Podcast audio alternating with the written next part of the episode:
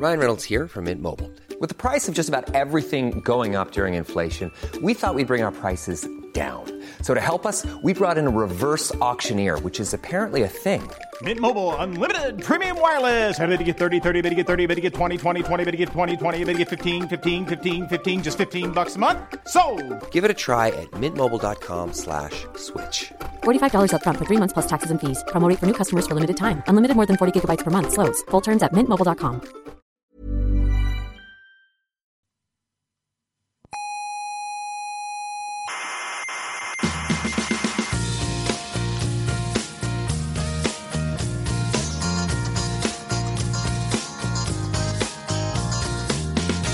Aquí comienza Coffee Break. ¿Es inevitable que empiece? Sí, es inevitable. Vaya, La tertulia semanal de la actualidad científica. resignación.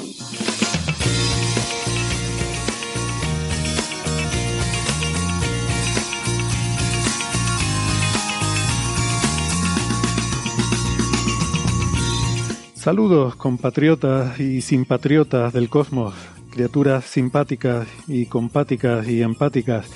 Sean todas bienvenidas a nuestra tertulia de cada semana sobre la actualidad de la ciencia.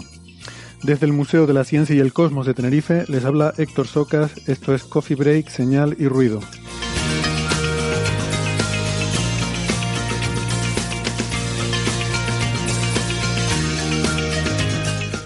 ¿De qué hablaremos hoy? Pues muchas cosas, por ejemplo, de rayos cósmicos en la vida cotidiana, eh, del color de las enanas marrones, que resulta que no son marrones, no se lo van a creer.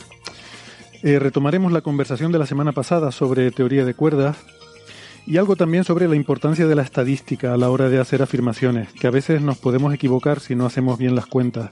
Por ejemplo, al decir que has descubierto una nueva partícula.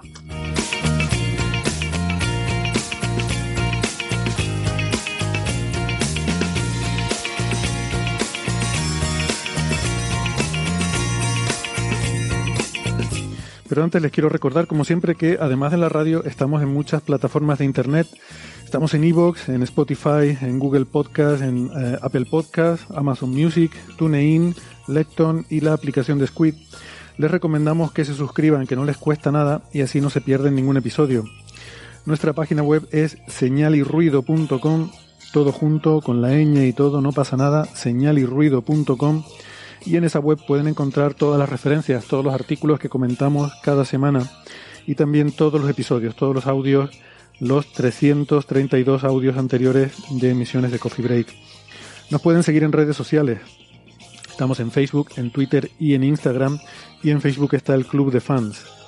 Pueden contactar con nosotros en redes sociales, que es eh, la forma en la que eh, más sencilla para dejarnos comentarios, sugerencias, preguntas o también nos pueden enviar un correo a la dirección oyentes arroba señalirruido.com.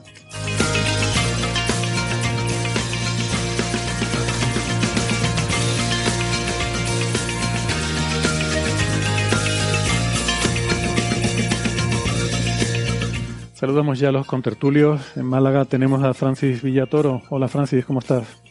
Muy bien, aquí estamos en Málaga, un día soleado, buena temperatura para estar en la calle y pasear. Y por lo demás, estupendo. Muy bien. Francis es eh, físico, informático, doctor en matemáticas, es autor del blog de la ciencia de la mula Francis y en Twitter es arroba emulenews. En Galicia tenemos a José Edelstein. ¿Qué tal, José? ¿Cómo estás? Bien, Héctor. Y hola, Francis. ¿Qué tal? Bueno, acá también increíblemente día soleado, lo cual no es habitual, pero bueno, llegaron tiempos andaluces. Eh, ¿Qué es un 3 sigma, 2 sigma? Eh, no sé cuánto de cuando la gente dice no habitual, habría que cuantificarlo un poco, ¿no? Cierto. Eh, Entre 2 y 3 sigmas. diría. Muy bien, José es doctor en ciencias físicas, es profesor en la Universidad de Santiago de Compostela. Em, como ven, una alineación hoy eh, bastante teórica y creo que vamos a hablar bastante de, de cuestiones de física teórica hoy en el programa. Eh, antes de todas formas, para, para empezar, aprovechando que te tenemos por aquí, José, em, te quería preguntar que cómo va ese proyecto de Amauta que estás impulsando junto con nuestro amigo eh, Javier Santaolalla, eh, como una plataforma para divulgación con muchos contenidos en lo que se puede disfrutar de cursos, de conferencias, entrevistas muy interesantes, ¿no? Sí, pues mira, justo ahora el mes pasado estuve en Canarias, no en tu isla, en la isla enfrente donde está Javi, en una reunión un poco para hacer balance y perspectivas. Eh, bueno, el proyecto anda, bien, eh, es un proyecto ambicioso y, por lo tanto anda bien, pero es un desafío día a día, sobre todo desde que hace 12 días más o menos eh, abrimos la suscripción paga, digamos que, era un, punto imprescindible porque tiene un costo hacer todo esto. La gente que ha visto los cursos se va a dar cuenta muy rápido que tiene un trabajo encima que al margen de de que quienes, quienes los dan cobren o no cobren, hay un trabajo de edición de vídeo de un montón de gente que, que, bueno, que, tiene, que dedica todo su tiempo para a ello. Entonces, bueno, estamos en ese momento en el cual está por verse si, si llegamos a la línea de flotación o no, pero de momento tenemos previsto unos 20 cursos para los próximos tres o cuatro meses. Eh, sí, la idea es incrementar muchísimo la, la, cantidad eh, pronto. Eh, todo esto hecho muy este, contando, claro, no podemos, todos los que se ofrecen a dar cursos son gente eh, en general la que, bueno, como tú, que has dado uno, esa gente a la que admiramos y queremos y que no podemos presionar demasiado. Entonces, este, bueno, tenemos que estar atacando a muchos al mismo tiempo para que vayan entregando el material que luego hay que trabajar, editar, eh, para que pueda tener la, esta, esta marca de alguna manera, este estilo que queremos que tengan los vídeos de Mautas. Ahora, al margen de eso tenemos los directos que mantenemos y, bueno, entrevistas, otro tipo de contenido eh, que yo creo que todavía va a sufrir muchos cambios según lo que la gente que se vaya involucrando y lo que nos vayamos dando cuenta que, que gusta más o que gusta menos. Muy bien, recordamos que es amautas.com, si no recuerdo mal la página efectivamente. También está en Twitter, en Facebook, en Instagram, en todos lados. Y ahora mismo el curso que está eh, lanzándose es de, del llamado operador nuclear en las redes sociales, que justamente sobre centrales nucleares, tema que está bastante en España ahora mismo en boga por la crisis del precio de la, de la energía eléctrica. Así que bueno, puede ser eh, un momento oportuno, especialmente oportuno para escuchar. Muy bien, sí, sí, muy interesante.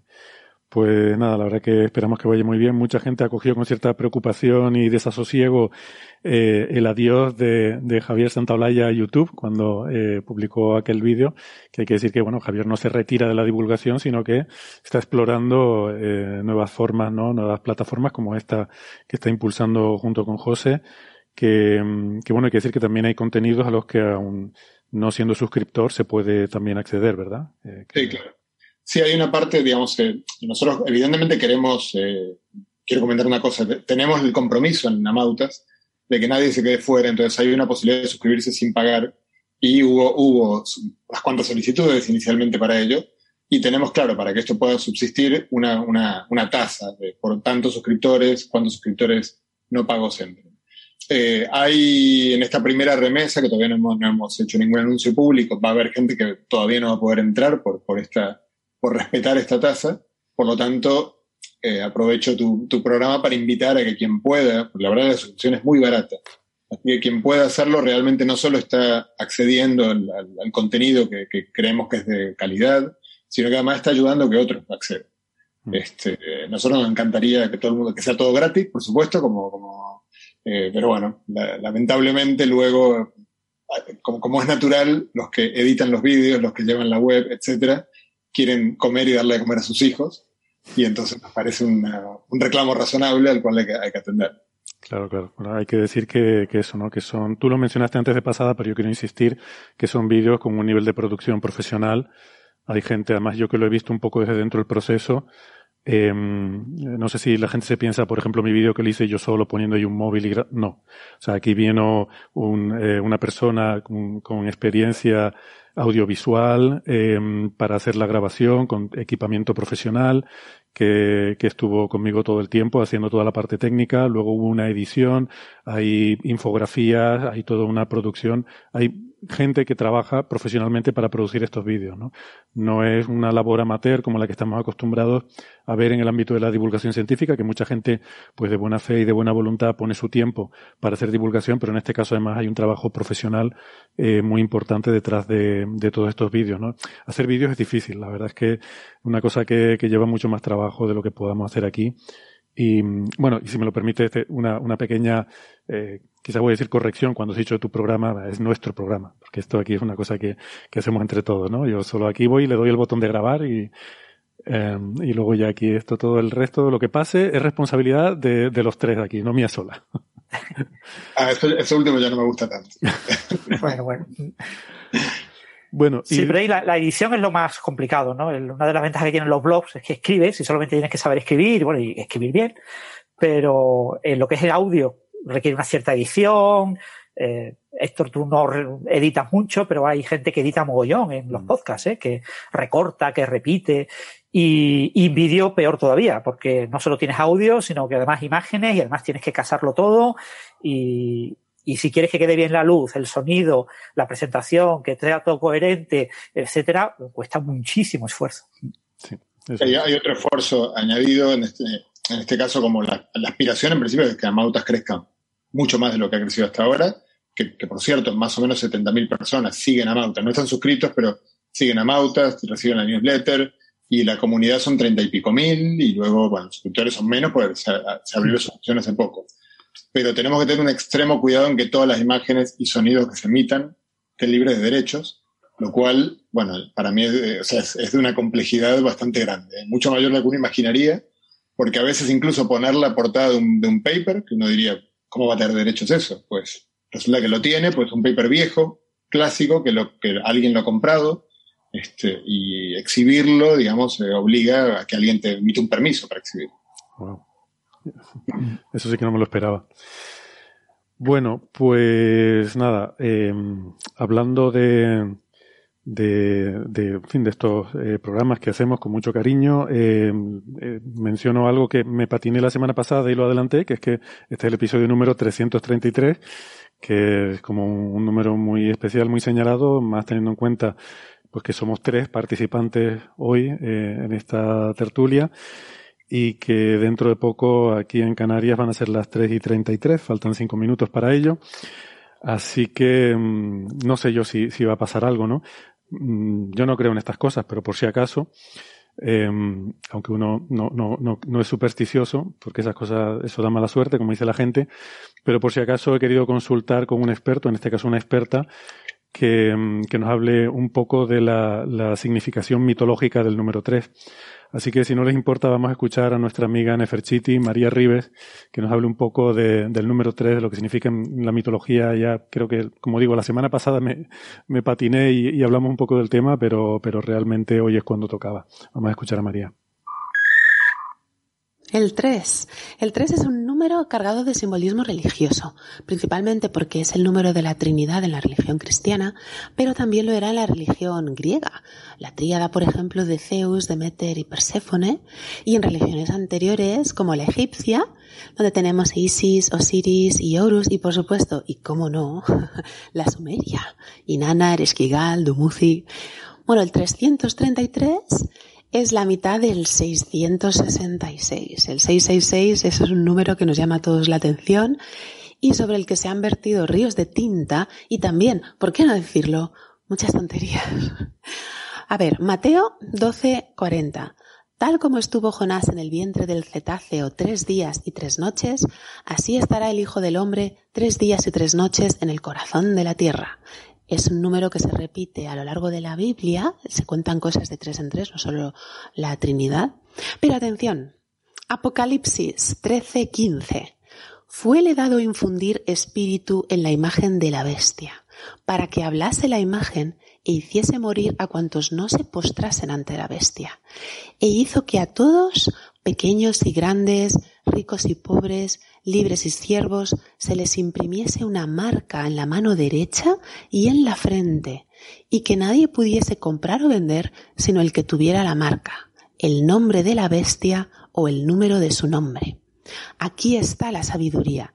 El que tenga inteligencia calcule el número de la bestia porque es número de hombre y su número es 666.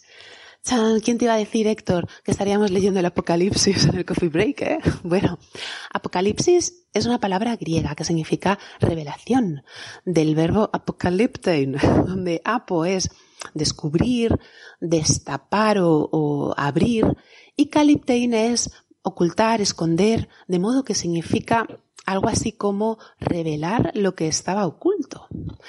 El caso es que esa última frase acerca del número de la bestia, cuando dice Juan que es número de hombre, ha dado pie a muchas interpretaciones que se basan en lo que se llama gematría y consiste en sustituir las letras por números, ¿vale? Y bueno, se ha llegado a muchas conclusiones arriesgadas, fantasiosas, yo no os lo recomiendo.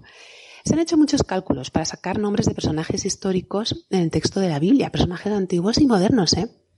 Bueno, la interpretación más famosa que han hecho estas personas numerólogas es atribuir el 666 a Nerón, basándose en la transliteración hebrea del título de César Nerón, Nerón César. Pero esto flojea un poco porque, bueno, para empezar, no hay acuerdo en cuál era la grafía exacta en hebreo para la palabra César.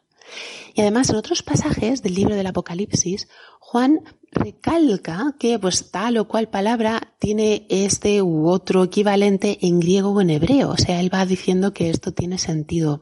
Aquí, cuidado. Bueno, también se han identificado, siguiendo este dudoso método, nombres de personajes históricos como Hitler, al cual le pega mucho ser la bestia, ¿no? Pero vamos, que son elucubraciones. Y es que es fácil transformar un nombre en un número, pero es muy complicado deducir el nombre que se esconde tras un número, sobre todo si estamos trabajando con escrituras antiguas y diferentes.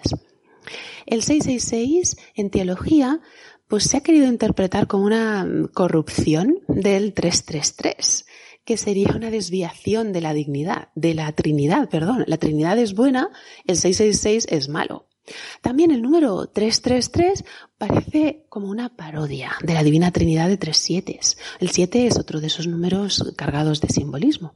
De modo que la repetición de 6 tres veces parece indicar que se queda mm, por debajo de la perfección, por así decirlo. No llega a 7. Por eso mm, la bestia es casi una divinidad, pero al contrario, es decir, es imperfecta e incompleta es su antipartícula.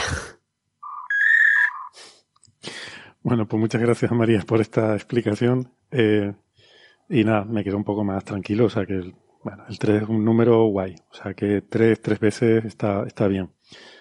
Me gustaría eh, añadir, porque ella mencionó varias eh, religiones o culturas antiguas y me sorprendió que no mencionara a la religión judía, en la cual hay tres padres, Abraham, Isaac y Jacobo, Jacob, son los tres padres de, Israel para la religión judía. No sé de, mis tiempos en los cuales coqueteé con eso antes de convertirme en un ateo impenitente. Te tenías que aprender todo ese tipo de cosas, ¿no? Y había que aprenderlas. Bueno, eh, muy bien. Pues, pues nada, eh, nos quedamos un poco más tranquilos y seguimos para adelante. Em, quería comentar un tema dentro de, estas cosas breves que surgió un poco de una conversación en redes sociales, en, Twitter. Em, pues una conversación que tuve con un, eh, un tuitero que se llama Lenny, que em, preguntaba por bueno una historia sobre una posible mutación eh, en un videojuego, un cambio en, un cambio producido en algún videojuego eh, por en uno de estos de Mario, supuestamente por el impacto de un rayo cósmico en algún soporte de memoria que, que produjo un cambio y demás, y preguntaba si esto era posible, ¿no? Em, y entonces, pues, eh, eh, les, cuento un poco mi respuesta a este usuario y luego eh, otra cosa que nos, comentó otro usuario luego por otro lado, que es de lo que quería hablar hoy. Lo que yo le respondía a Lenny era que, efectivamente estas cosas pasan, no somos conscientes, pero estamos sometidos continuamente a un bombardeo de rayos cósmicos que es parte de la radiactividad natural con la que estamos acostumbrados a convivir. Estos rayos cósmicos son partículas que chocan con las capas altas de la atmósfera y normalmente suelen ser protones o núcleos de helio de muy alta energía que se mueven a velocidades relativistas. Mm, en, eh, bueno, en su mayor parte eh, provienen de mm, explosiones de supernova distantes o, de chorros de agujeros negros y, llevan pues millones de años o miles de millones de años viajando por la galaxia, lo que sea. Bueno, miles de millones de años. Sí, podría ser uno que, que no vaya muy rápido.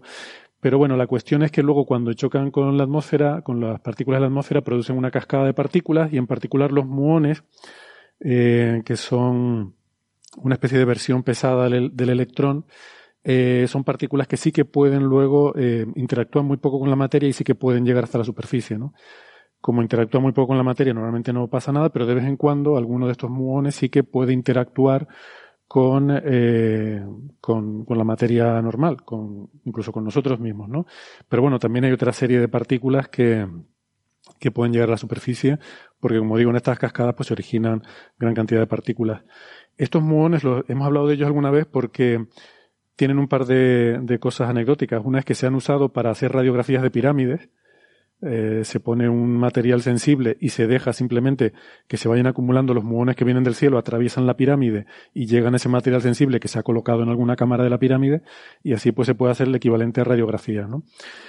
Y, además tiene esta cosa curiosa de que son partículas que deberían desintegrarse eh, muy rápidamente y normalmente no deberían tener tiempo de llegar a la superficie de la Tierra, pero como se mueven a muy alta velocidad, se produce en ellos esta dilatación relativista del tiempo. Mm, eh, eh, digamos que al estarse moviendo muy rápido, su reloj va más despacio con respecto a, a, cómo nosotros lo vemos. Y eso hace que, aunque su, su, vida media intrínseca sea muy corta, sin embargo, la relatividad, por moverse tan rápidamente, les alarga su tiempo visto por nosotros lo suficiente para que lleguen a la superficie, ¿no? Pero bueno, me he desviado un poco de, del punto de esto de la interacción de rayos cósmicos con, con la materia. Eh, esto es bastante habitual en las imágenes astronómicas, eh, porque eh, cuando, toma, cuando se toman imágenes en astrofísica, ya pueden ser espectros, ya pueden ser imágenes en filtro, lo que sea, normalmente son imágenes con un tiempo de exposición muy largo, de, de muchos minutos, incluso de horas a veces, ¿no? El telescopio va siguiendo el cielo y tú vas acumulando todos los fotones que puedes durante todo ese tiempo. Y en todo ese tiempo llegan a la cámara eh, muchos rayos cósmicos que te dejan, eh, dejan marcas. En tu imagen ves puntitos brillantes y pequeñas trazas que se han acumulado ahí durante ese tiempo de observación. Y uno de los aspectos fundamentales del proceso de de, de, trabajar con imágenes astronómicas es limpiarlas de, esa basurilla que dejan los rayos cósmicos. Entonces es algo con lo que eh, los astrofísicos están acostumbrados a lidiar. Nosotros en nuestras cámaras de día a día no, porque las exposiciones suelen ser muy cortas. Cuando sacas una foto, pues típicamente la cámara está recibiendo luz, el detector está recibiendo luz durante centésimas de segundo, típicamente. Y, y además, eh, las cámaras digitales suelen tener eh, algoritmos que filtran eso, que, limpian las imágenes, ¿no? Entonces, eh, si nosotros pudiéramos coger nuestra cámara y ponerle una exposición de media hora, que estuviera media hora recibiendo luz, y no tuviera esos algoritmos, lo digo porque a veces te compras una cámara para hacer astrofotografía y resulta que mm, quieres observar ciertas cosas y la cámara te las elimina, ¿no? Hay que tener cuidado con eso. Pues esos algoritmos, por ejemplo, cogen puntos brillantes que aparezcan y los eliminan. Eh, pero si no, podríamos, podríamos verlos, ¿no? Podríamos ver un píxel en concreto que en, medio de, no sé, tú puedes poner tu cámara mirando al cielo oscuro y ve, puedes ver que en algunas imágenes aparece un píxel brillante. Pues ese píxel a lo mejor es un rayo cósmico que has pillado en esa imagen. O una pequeña traza de unos pocos píxeles, ¿no? Y a mí eso me resulta muy evocador, ¿no? El que podamos ver partículas. Estamos viendo partículas que han estado viajando por la galaxia durante mucho tiempo y que han llegado a nuestra cámara y les podemos hacer una imagen. Y me da mucha rabia que las marcas comerciales de cámaras la, los eliminen, que, que, tengan puesto algoritmos para eliminar eso adrede, ¿no? A lo mejor es lo más interesante que hay en tu foto. O sea, estás sacándole una foto ahí a un árbol o sacándote un selfie y resulta que es más interesante ese píxel malo porque eso es una partícula subatómica que viene de, yo qué sé, de los confines del universo. O sea, lo que pasa es que ver un píxel en una imagen de estas de alta resolución que hay ahora, de no sé cuántos megas, de, es prácticamente imposible. Claro, exactamente un píxel es eh, despreciable en una imagen, ¿no? Eh, pero bueno, a lo mejor podrías buscarlo, podrías tener algoritmos para buscarlo y decir, oye, en este selfie que te sacaste hay un píxel malo, pues lo miras, ¿no? Y resulta que era un rayo cósmico. Bueno, pues entonces yo le, respondí al usuario que, que, esto también pasa en las memorias de, de los ordenadores. Lo que pasa es que en un juego, típicamente, casi toda la memoria está ocupada por lo que se llaman los contenidos, ¿no? O sea, los vídeos, los gráficos, la música. Entonces, bueno, que en un gráfico, en una imagen, pues lo que dice Francis, ¿no? Que te, cambie un píxel, no te vas a enterar. Pero hay una pequeña parte de, de, esa memoria que contiene código, que contiene instrucciones. Entonces, si tú cambias una instrucción, pues a lo mejor puedes cambiar el funcionamiento de ese programa o incluso hacer que deje de funcionar. Y esas cosas pueden pasar. Y les comentaba la anécdota que en, eh, nosotros en Coffee Break, eh, justo antes de venir al museo, estuvimos unos meses, no sé si un año, utilizando una grabadora digital eh, nueva que compramos, que estaba muy bien porque permitía grabar multipista y una serie de cosas. Y, bueno, pues la estuvimos usando durante una época para hacer coffee break. Luego, como nos vinimos al museo, pues empezamos a usar el equipamiento del museo y ya esa grabadora no la estábamos utilizando, así que la guardé en un cajón y ahí estuvo, pues no sé, años. Hasta que hace unos meses la saqué para usarla porque, bueno, me hacía falta, porque me, me habían pedido para hacer una entrevista de estas por, por, eh, por Zoom, por videoconferencia, entonces la saqué. Y, y para usarla como interfaz del micrófono. Y bueno, hicimos la entrevista y tal. Y luego cuando, cuando escuché la entrevista, eh, ya cuando se publicó, me di cuenta de que el, sonido estaba mal. Había un clic que sonaba cada segundo. Yo, cuando yo hablaba, sonaba un clic, clic, clic cada segundo, ¿no? Muy molesto. Eh, entonces me puse a investigarlo y resulta que no era el micrófono, era algún problema con la grabadora, pero no conseguía yo eh, dar con la raíz del problema hasta que ya desesperado, cuando ya has probado todas las soluciones cuerdas, como yo le decía, todo lo que pensaría una mente sana, ya, ya empiezas a, darle a cualquier cosa. Y una cosa que se me pasó por la cabeza, pues fue mm, volver a, a flashear la ROM de, de la grabadora. o sea, la, memoria esta que viene de fábrica con el programa de el, software que viene de fábrica para que funcione, ¿no? que bueno, eso en principio pues no, no, no se puede alterar, entonces no, no, tendría mucho sentido, pero le volví a poner el mismo de fábrica porque como digo, ya no sabía qué hacer. Um, y, y ¿Viste que usar, usar un, un, grabador de Pro o algo así para hacer ese flashado? No, porque ya vienen preparadas para, para hacerles actualizaciones del firmware ah, y estas cosas, ¿no? Entonces simplemente haciendo no sé qué procedimiento, lo vi en el manual, tú te podías descargar el fichero de la web ponerlo en la tarjeta de memoria y haciendo, dándole no sé qué combinación de teclas, pues cogía el fichero ese de la memoria, de la tarjeta SD y, y la propia grabadora lo flasheaba, ¿no? Es muy sencillo. Eh, hoy en día casi todos los dispositivos tienen formas así, modos de ingeniería para, para hacer eso, ¿no? Para flashear la, el, el firmware. Y resulta que con eso se curó. Entonces yo siempre he sospechado, porque a ver, que una cosa esté funcionando bien, la metas en un cajón durante un montón de tiempo y luego al sacarla tenga un fallo de, software, en un software que está en una memoria ROM, que, tú no puedes cambiarlo, pues me ha hecho sospechar que probablemente lo que pasó fue esto, un rayo cósmico que además los muones pueden atravesar la materia, eh, con lo cual aunque esté en una casa y metido en un cajón es posible que se vea afectado. La probabilidad es baja, pero puede ocurrir, con lo cual yo me he quedado con la idea de que eso puede haber lo que ocurrió, ¿no? y me parece una explicación atractiva para además para algo de coffee break es, como lo, apropiado no que un rayo cósmico haya sido el causante del problema. No, no se me ocurre mejor eh, mejor explicación. Bueno pues después de toda esta introducción larguísima eh, lo que quería comentar es que después otro usuario que se llama Ángel Martín nos envió eh, un artículo en un blog que hace referencia a algo que, que es muy interesante, que se llama bit flipping, lo llaman en ese artículo, aunque originalmente se llama bit squatting. Y el bit flipping lo que es es eh, una técnica que se puede usar para, eh, para hackear un poco, ¿no? Que em, eh, es el equivalente a una cosa que se llama, esto viene de, hay una cosa que se llama type squatting, que consiste en aprovechar el hecho de que cuando tú estás tecleando una dirección de una página web, a veces te puedes equivocar al teclear.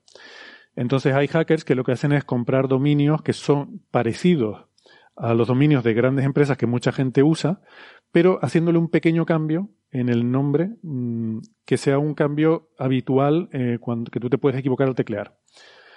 Eh, por ejemplo, una forma es cambiar el, dominio, ¿no? De poner, por ejemplo, windows.com o microsoft.com, pues que en vez de .com pongas .co, que no sé si puede ser de Colombia, el dominio o algo así. Bueno, un error común que uno puede cometer al teclear, o que en vez de poner Windows, pues que en vez de la S pongas una X, que es una tecla que está ahí cerca, y pongas Windows, ¿no?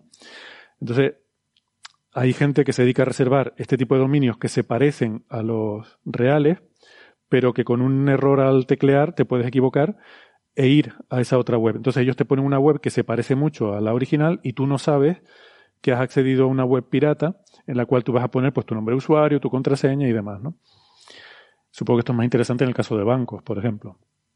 Em, y esa es un poco una, una técnica de intentar eh, sacar información de la gente. Eh, ¿Qué pasa? Que eh, esta técnica de, de bit flipping es bastante flipante y, y, de ahí el nombre. Bueno, no, de ahí el nombre no. Y, y tiene que ver con que lo mismo puede pasar, pero no porque tú te equivoques al teclear, sino porque en algún momento en todo el proceso de solicitar información al servidor eh, puede haber una mutación en el nombre del dominio que tú estás pidiendo y que un bit cambie, por ejemplo por un rayo cósmico, típicamente, eh, que cambie un bit y eso haga cambiar el nombre que tú estás solicitando entonces, esto lo han investigado eh, y viene originariamente de un artículo, en una, un artículo que se publicó en los proceedings de una conferencia que se llama Black Hat, que es una conferencia de seguridad informática en 2011, donde unos investigadores de la empresa Raytheon eh, se dedicaron a investigar esto. Que Raytheon es una empresa que eh, trabaja sobre todo en temas, es un contratista de, del ejército de Estados Unidos entonces, bueno, temas de ciberseguridad pues son, son muy importantes para ellos. Y presentaban un estudio de, eh, de, este tipo de cosas. Se dedicaron a investigar, cogieron varios nombres de dominios bastante comunes, como estos, Microsoft, Windows, no sé, los tienen por aquí listados. Cogieron esos dominios, los pusieron eh, la representación ASCII, los, los bits, y vieron que, eh, cómo cambia el nombre del dominio cuando tú cambias algún bit de, esa representación. Y entonces salen otros nombres que son parecidos, pero que no son los cambios que tú harías al equivocarte en una tecla, sino que son los cambios al cambiar un bit. Eh, entonces, por ejemplo, de, de Amazon, por ejemplo, un dominio mm, bit flipped podría ser aeazon.com, donde la M la has cambiado por una E. La tecla de la M y la de la E están muy lejos, no te vas a equivocar al teclear. Pero un cambio de un bit puede hacer que esa M se convierta en una E.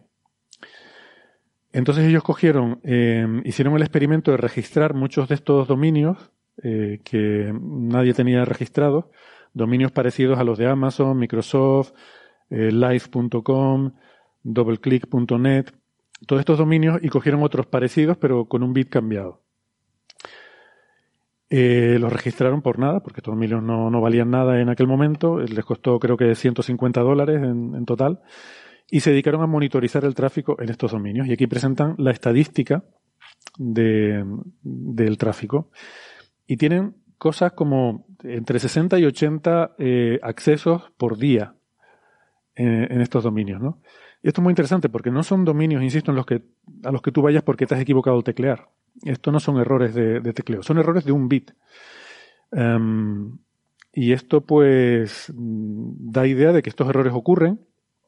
Ellos además han analizado en diferentes tipos de soportes de memoria eh, con qué frecuencia ocurren, porque esto se puede corregir muy fácilmente. O sea, tú puedes implementar sistemas para chequear si, si hay un error en la transmisión de, de la información y esto se hace, por ejemplo, en la transmisión por, de paquetes a través de Internet o en la, en la transmisión de información a un USB, pero no internamente dentro de un ordenador. O sea, nuestro ordenador, si la memoria RAM de nuestro ordenador eh, sufre uno de estos fallos, no hay un sistema de, de, detección de que ha habido un fallo, porque le ha llegado un rayo cósmico y ha cambiado un bit. Um, entonces, por eso nuestros ordenadores son vulnerables a este problema del bit flipping, ¿no? Y, y nada, pues me pareció eso, lo que, lo que decía antes, me pareció flipante todo esto porque estas cosas pasan, ¿no? Eh, y aquí se ve muy claramente en esta estadística, ¿no? Todo este tráfico, genera, eh, claramente, es tráfico generado por rayos cósmicos eh, a estos servidores. y bueno, aquí en este artículo hacen este, este estudio. Sería maravilloso.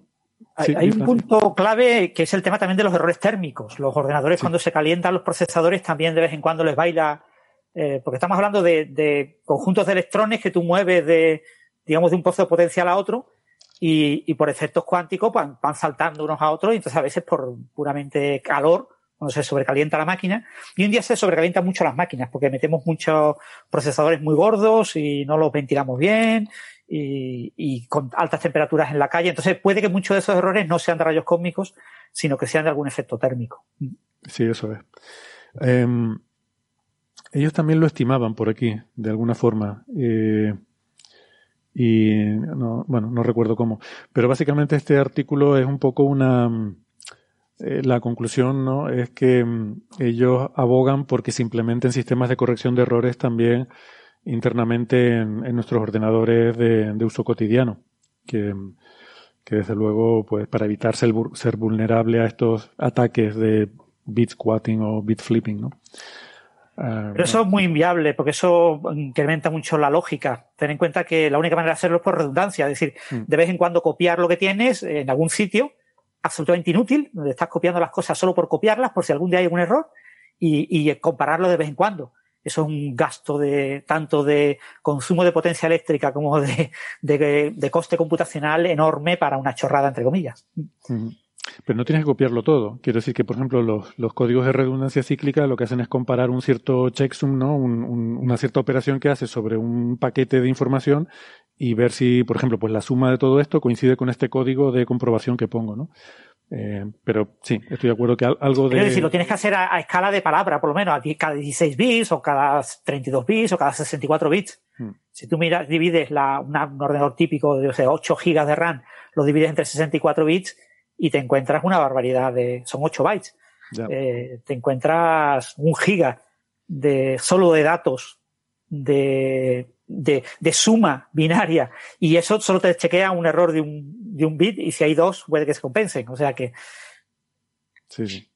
Ha generado una pequeña inquietud, que es que eh, en las instrucciones informáticas para disparar un arma, por ejemplo, espero que la diferencia entre dispare y no dispare sea sean varios bits de flips. Y, la pregunta sería cuántos son. ¿Cuántos son? Sí.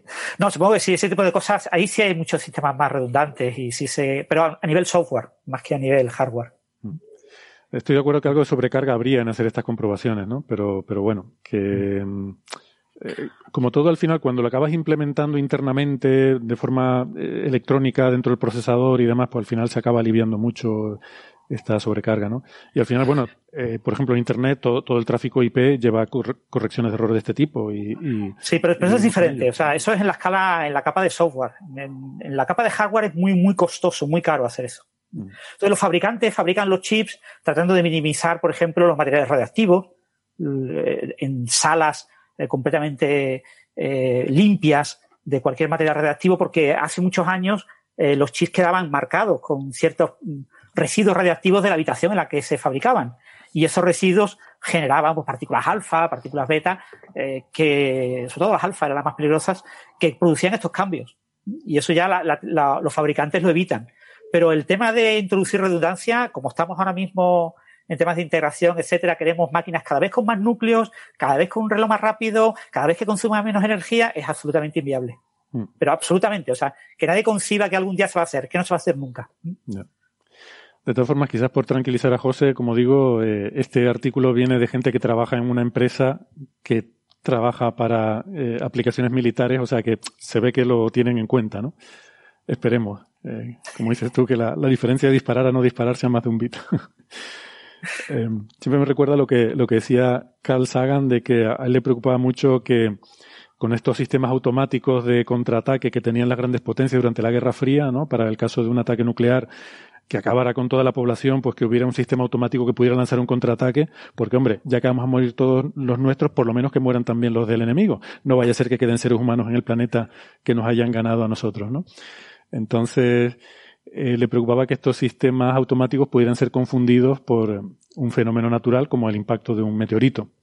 Que un impacto de un meteorito en algún sitio fuera confundido por un ataque y que eso provocara una, una respuesta automática, pues decía que sería muy, muy triste que un fenómeno natural eh, provocara la extinción de nuestra especie por, por estupidez humana.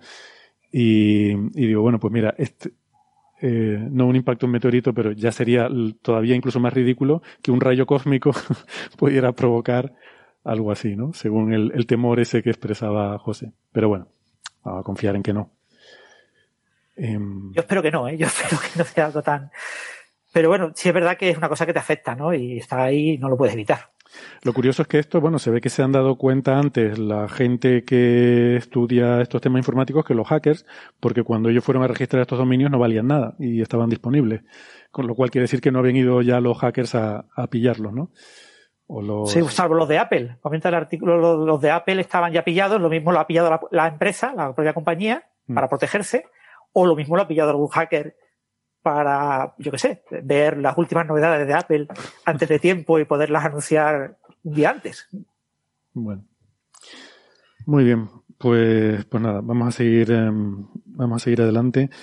Em, Tenemos que anunciar, ¿no? La, el curso este de experto de astronomía, la charla de agujeros negros del lunes, ¿no? Pues sí, efectivamente.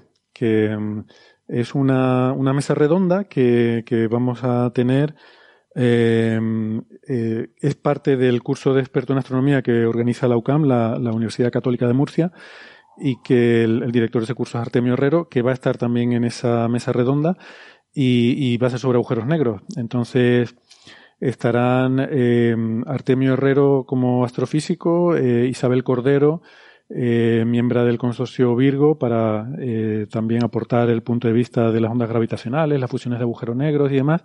Eh, y también para hablar de la parte teórica de los agujeros negros, pues Gastón Giribet y Francis, que mm, la idea es un poco eh, dividirlo ¿no? en esta, estos aspectos de, porque bueno, los agujeros negros se puede hablar desde muchos puntos de vista diferentes y, por supuesto son interesantes desde el punto de vista de la física teórica y también desde el punto de vista de, la astrofísica, ¿no? Ahora que que cada vez pues vamos aprendiendo a detectarlos y vamos encontrando estas fusiones de agujeros negros y las ondas gravitacionales y, y vamos aprendiendo cosas que no sabíamos porque bueno son objetos que hasta hace poco pues, eh, hasta hace poco hasta se dudaba que existieran en realidad no se dudaba si era una entelequia teórica o si o si realmente tenían existencia entonces bueno vamos a tratar un poquito todos esos temas así que están todos invitados será el lunes día 20 pues a la misma hora que hacemos el coffee break. Así que si alguien está interesado, eh, lo pondremos en las referencias de este episodio, el enlace, pero bueno, en el canal de YouTube de Coffee Break, pues ahí verán, de hecho está puesto ya ahí el enlace como una, futura retransmisión en directo que, tendrá lugar el lunes día 20. Em, así que nada, si ustedes lo tienen a bien, pues por allí estaremos. Tendremos la mesa redonda y luego las preguntas o o dudas que puedan surgir, pues intentaremos también ver si, si podemos aclararlas. Eh, Francis, eh, enanas marrones, ¿no? Eh, parece que, que no son tan marrones. Que al final volvemos siempre a lo mismo, ¿no? Que los físicos son muy malos poniendo nombres y los astrofísicos también. Sí, esto es un tema que ya comentamos en un episodio, creo que recordar que el episodio 304, mm. en el que hablamos del color de las estrellas, de un artículo que se había publicado que trataba de ver a partir de la temperatura de una estrella, eh, estimaban la curva de cuerpo negro de la estrella y a partir de ahí eh, miraban cómo el sistema perceptivo humano percibe ese color. Sí, pero no, no, solo la curva de cuerpo negro, sino el espectro, ¿no? Usando modelos de espectros estelares. Y eso es también lo que se ha hecho en este nuevo, nuestro nuevo artículo. Se ha publicado un, un nuevo artículo que hace eso. Mira los espectros y mira, aparte de lo que es puramente el cuerpo negro, también la posibilidad de que parte del espectro esté montado pues, por nubes que tengas de gas o de polvo alrededor de la estrella que alteren parte de ese espectro. ¿no? Entonces, espectros que claramente están fuera del visible y la cola en el visible es muy baja, pero tienen algún pico dentro del visible, pues modifica un poco la manera en la que vemos la, el color de la estrella o como lo vería un humano, ¿no? No, y las líneas espectrales también, ¿no? Que además, sobre todo estas estrellas que son más frías, bueno, las enanas marrones son, son, son muy frías, prácticamente emiten casi todo en el infrarrojo mm. y, y, tienen muchas líneas espectrales y, y moleculares en su atmósfera que alteran la distribución, no es tan parecida a la, de, a la del cuerpo negro. Y esta en particular parece que es sobre todo la absorción de una línea de sodio en el visible que se vuelve muy, muy prominente en, esta, en estos objetos y vamos, se come prácticamente toda la emisión en el centro del espectro, ¿no? Sí, entonces aplicando una transformación clásica, esto los que hayan usado alguna vez Photoshop habrán visto que el manejo de colores en Photoshop tiene varios modelos de color y, tienes el modelo color RGB toda la vida que no sirve para nada y que nadie entiende, los, los modelos un poquito más intuitivos, eh, y, uno de los modelos que tienes, que eh, Photoshop lo plantea como el modelo más profesional, es el modelo LAB, LAB. Ese es el modelo CIELAB, el modelo de la CIE, y es un modelo que se construyó a principios del siglo XX para eh, transformar la, digamos, los estímulos a cada uno de los tipos de eh, conos que tenemos en el ojo, transformarlos en un color y poder hablar de, entre comillas, los colores verdaderos, los colores verdaderos del arco iris. ¿no? Resulta que los colores verdaderos del arco iris, en cierto plano, el, el modelo CIELAB tiene tres parámetros y tiene un parámetro de luminancia y dos parámetros de color, de culminancia. Los dos parámetros de culminancia te dan un plano y en ese plano el arco iris se eh, dibuja con una especie como de U. Una, una curva más o menos, una U deforme, una U entre una U y una V, una V redondeada. Y, y por supuesto, la, claro, los extremos de los dos extremos del arco iris tienen que estar conectados perceptivamente por algo y están conectados por lo que se llama la línea púrpura, que es una línea de colores que vemos, esos colores los vemos, pero que no existen en el espectro, no tienen reflejo en el espectro. El, punto blanco está más o menos en el centro, bueno, el centro un poco hacia abajo de esa curva. Y entonces hay maneras de transformar un espectro eh, visual en el espectro visible, un conjunto de rayas o de líneas de absorción o líneas de emisión, eh, transformarlo con una transformación sencilla, le aplicas una convolución, digamos, aplicas, eh, superpones eh, cada una de las maneras en la que son sensibles, el espectro de sensibilidad de cada uno de los conos, lo superpones a ese espectro, haces como un promedio, como una especie de integral, es multiplicar por estas funciones de sensibilidad eh, tu espectro y obtienes un número para cada una de las primarias que ven tus ojos y esos tres números los transformas en el plano eh, de culminancia del modelo CIELAB a un color verdadero. Entonces tienes lo que llamaríamos el color verdadero que se ve. ¿eh? Ese color verdadero, por supuesto, es el color verdadero en condiciones ideales. ¿eh? Condiciones ideales significa sin tener en cuenta la atmósfera y sin tener en cuenta, pues, por ejemplo, yo que llevo gafas, pues las gafas, etcétera, ¿no? Es, un humano promedio. Y es un procedimiento que es completamente estándar, que ya os digo, lo hace también Photoshop, o sea que no es que una cosa que uno tenga que inventarse nada, pues lo han aplicado a este tipo de espectros y han visto que las enanas marrones pues tienen un color próximo a la línea púrpura, es decir, próximo a, esa región en la que se verían como un violat, un color violáceo, eh, púrpura, un magenta en inglés, no sé cómo se traduce en español, si magenta también es correcto en español, pero ese tipo de colores eh, tendrían ese tipo de estrellas. Yo es que no distingo, o sea, a mí todas esas palabras que se usan para definir distintos colores, yo digo violeta y para, mí incluye todo eso, porque yo, yo no sé. Yo, mi, mi, ojo ve los colores, los que había en el Spectrum, que son ocho colores. Negro, azul, rojo, amarillo, verde, mm, celeste, no me acuerdo, pero siete colores, veo, o sea. Y sí, es curioso que, bueno, no sé. Los, ocho colores que tenían los ordenadores que usábamos nosotros en 1985 1986. El espectro y compañía, que tenían esos ocho colores primarios, no tenían más. Exactamente. Eh, bueno, pues que, que, eso, ¿no? Que son, son estrellas que al parecer, sobre todo lo que se ve es la parte roja y la parte azul del espectro, y al sumarlas, pues queda como una especie de violeta, púrpura, no sé. Mm, bueno, no sé, está bien, pero como dices tú, me parece un poco una extensión casi trivial del artículo que ya comentamos en su momento sobre los colores de las estrellas, que hacía esto mismo. Yo digo, serán los mismos autores que han hecho una especie de, de ampliación, pero no, es otro autor diferente, de otra, de otra institución, se llama Steven Kramer. Los de la ocasión anterior son Harry Heller y ellos hacían un estudio en general, pasaban por todo el diagrama de colores de estrellas, ¿no? de todas las estrellas de la secuencia principal, analizando cómo se verían al ojo humano esas diferentes estrellas. Y sí era interesante porque tenemos ideas a lo mejor un poco eh, un poco desfasadas, ¿no? Eh, las enanas blancas, por ejemplo, pues no siempre son blancas. O sea, las enanas blancas a veces tienen una, una tonalidad diferente, incluso pueden ser amarillentas, eh, dependiendo, ¿no?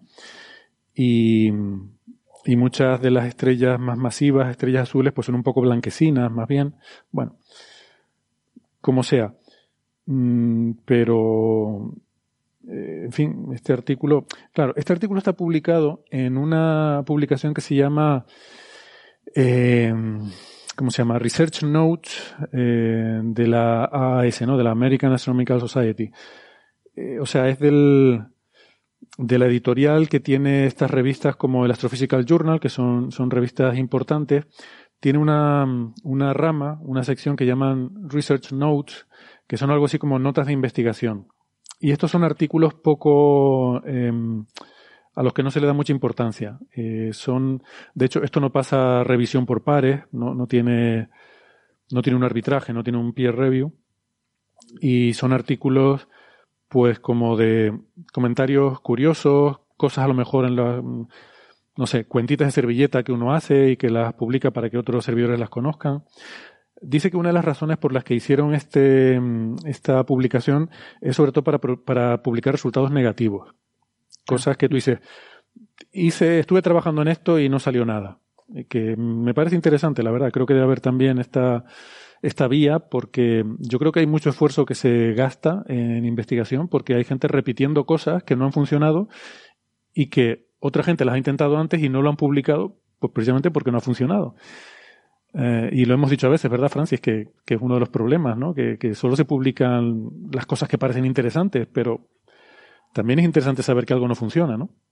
Sí, ahí está, tenemos el problema ese de, de, la importancia de un resultado, ¿no? Porque, claro, ¿qué le interesa a la revista que publica un artículo? Que sea muy citado, para que incremente su índice de impacto, y, y normalmente la, la, revista es mucho más atractiva si tiene un mayor índice de impacto. Si tú mm, tienes un artículo que cabe en 10 revistas, pues preferentemente eligen las que tienen más índice de impacto. Claro, pues esas revistas lo que quieren es maximizar su índice de impacto. Predecir el índice de impacto, el número de citas que va a tener a dos años, ¿eh? Dos años muy poco tiempo. A dos años un artículo es muy difícil. Entonces tú sabes que te vas a equivocar muchas veces. Pero bueno, si tú quieres mm, sostener que haya un alto número de citas en esos dos años, pues eh, lo más seguro es eh, hacer pues una revisión de por pares en la que le pidas a los revisores que incluyan ese elemento en su decisión. ¿eh? Que, que incluyan, ¿realmente esto es relevante para la comunidad? ¿Realmente esto es un problema que es inminente su solución y se acaba de resolver ahora? ¿Realmente es algo, esto es tan importante que se publique ya y que no se retrase la publicación durante varios años? Porque si lo rechazamos, va a acabar eh, teniendo que ser enviado a otra revista, que lo mismo también lo rechaza, tiene que ser enviado a otra revista, todo eso lo retrasa. Realmente es algo, o sea, lo que le interesa a la revista es lo inmediato. Y entonces, y lo que tenga impacto. Claro, un resultado negativo, pues no. Un resultado negativo es como, bueno, pues había sospecha de que podía ocurrir o, o, ese resultado pues no parece interesante, nadie lo va a repetir. Una vez que lo ves negativo, eh, la gente lo aprende y ya está, y no lo repite, no lo cita. ¿Para qué vas a citar un resultado negativo, no? Entonces hay cierto tipo de resultados, digamos, de fondo, que son muy importantes en ciencia, que no se pueden publicar en revistas de alto impacto porque las propias revistas no les interesan esos resultados porque a priori no van a tener muchas citas a poco tiempo. Bueno, pues nada, eso es quizás más una curiosidad que otra cosa, pero por completar un poco aquello que estuvimos hablando sobre colores de estrellas, ¿no? Mm. En, en, su momento. Eh, el sol, por ejemplo, ¿no? ya que hablamos de colores de estrellas, el, sol es más bien blanquecino. Siempre tendemos a pintarlo amarillo, amarillo anaranjado, eh, pero yo creo que eso tiene más que ver con que el sol normalmente no lo podemos ver porque es demasiado brillante mm. y no se debe mirar. Eh, y, cuando lo vemos así un poquito de refilón, nos satura eh, la retina y, y cuando realmente eh, vemos el sol es cuando está muy bajo en el horizonte, cuando es un día a lo mejor con mucho polvo en suspensión o algo que haga que, que esté muy atenuado y entonces lo vemos y lo vemos amarillento, pero claro, ahí es porque está atenuado porque hay algo que nos está haciendo opacidad ahí en medio y ese algo no suele ser neutro, suele ser, por ejemplo, el polvo, pues sabemos que dispersa mucho más la luz roja que el azul, entonces nos está quitando la luz roja, entonces hace que eh, nos está distorsionando artificialmente el color de, del sol. Pero bueno, eh, en realidad sería más blanquecino que otra cosa, ¿no? Si, si miramos su espectro y vemos cómo está distribuido por todo, por todo el visible, sí, tiene un pico, pero ese pico es muy ancho. Entonces, no, eh, los receptores de nuestro ojo no distinguen, no, tienen suficiente resolución para distinguir la diferencia de brillo entre la parte más roja, la parte más blanca. Al final, cuando combinas todo eh, con eh, la sensibilidad de nuestro ojo a los diferentes colores y demás, pues bueno, la sensación visual que tienes es más bien de algo blanquecino. Bueno, eh, llevamos ya una hora de programa. Si les parece, vamos a hacer aquí la pausita habitual y a la vuelta vamos a hablar de teoría de cuerdas. No se lo pierdan. Si nos están escuchando en la radio, nos despedimos hasta la semana que viene. Les invitamos, como siempre, a que escuchen la versión del podcast donde tendrán toda la versión completa del programa. Si no, como digo, nos despedimos hasta la semana, hasta la semana que viene. Chao. Chao, chao.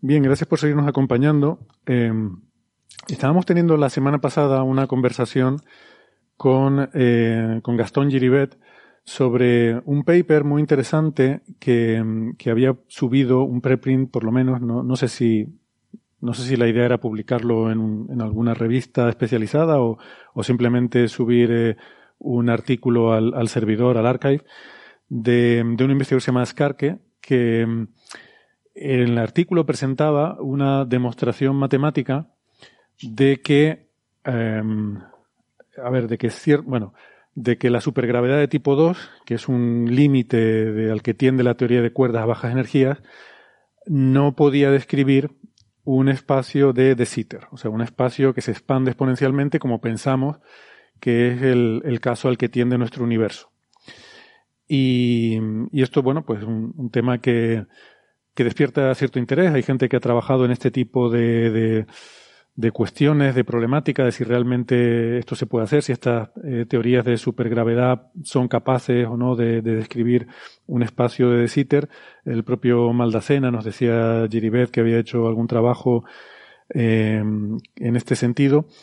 Y bueno, además resulta que esto se, puede hilar con alguna crítica, ¿no? De que, que, con la que Gastón no estaba de acuerdo, creo que Francis tampoco, que planteaba alguna gente de que esto era un problema en la teoría de cuerdas, ¿no? Que esto indicaba que la teoría de cuerdas no era capaz de explicar nuestro universo, ¿no? Entonces, bueno, entre tanto, eh, han pasado algunas cosas de las que hablaremos la semana pasada. Eh, nos, hizo ver Francis en redes sociales que el propio autor Scar que había retractado, había retirado del arca y su artículo porque se había dado cuenta de que, de que era incorrecto. Y bueno, como digo, vamos a posponer hasta la próxima semana esta discusión porque hubiéramos querido que estuviera también Gastón, pero, pero no, no ha podido acompañarnos hoy por un tema de que, bueno, que está liado con otras cosas y que, mm, pero bueno, que espero que la próxima semana sí que podamos contar con él y volvamos a tratar ese tema en cierta profundidad. Pero aprovechando que también tenemos aquí hoy un cuerdista un, violinista, de hecho, de, las cuerdas, como es eh, José Edelstein, pues queríamos aprovechar y eh, retomar un poco el tema eh, y consultar tu opinión, José, sobre si realmente tú ves esto como un problema o estás de acuerdo con la visión de Gastón y de, y de Francis, ¿no? Pero antes, si quieres, vamos a dar un paso atrás, vamos a retroceder un poco para la gente que no está familiarizada con la teoría de cuerdas eh, y explicarlo un poco, ¿no? Y te voy a pedir que nos des una introducción que nunca viene mal porque se aprende mucho cada vez que alguien de un tema tan complejo, cada vez que alguien te da una introducción desde un punto de vista diferente, pues creo que es muy ilustrativo. Entonces, si nos puedes dar tu introducción de lo que es la teoría de cuerdas, te lo agradecería. De lo que es la teoría de cuerdas, eh, bueno, a ver, voy a, voy a hacer algo breve, porque creo que todos los oyentes de Coffee Break ya este, son casi expertos en el tema. Lo que, eh, no sé si alguien más notó que dijiste hablaremos la semana pasada. Ah, bueno. Este, y, no, pero bueno, tiene, tiene su gracia. Después, si, si, si te acuerdas, vuelve a preguntar, porque algo con la teoría de cuerdas tiene que ver también esa, esa, ese problema con la causalidad que mencionaste. Eh, no, no, yo, bueno, no, no escuché el, la, la, discusión de la semana pasada, tampoco leí el artículo que mencionas que se subió y se retractó. Hay un montón de artículos al respecto, de hecho, el que mencionabas, que mencionó Gastón, el de que escribieron eh, en el año 2000 eh, Juan Núñez.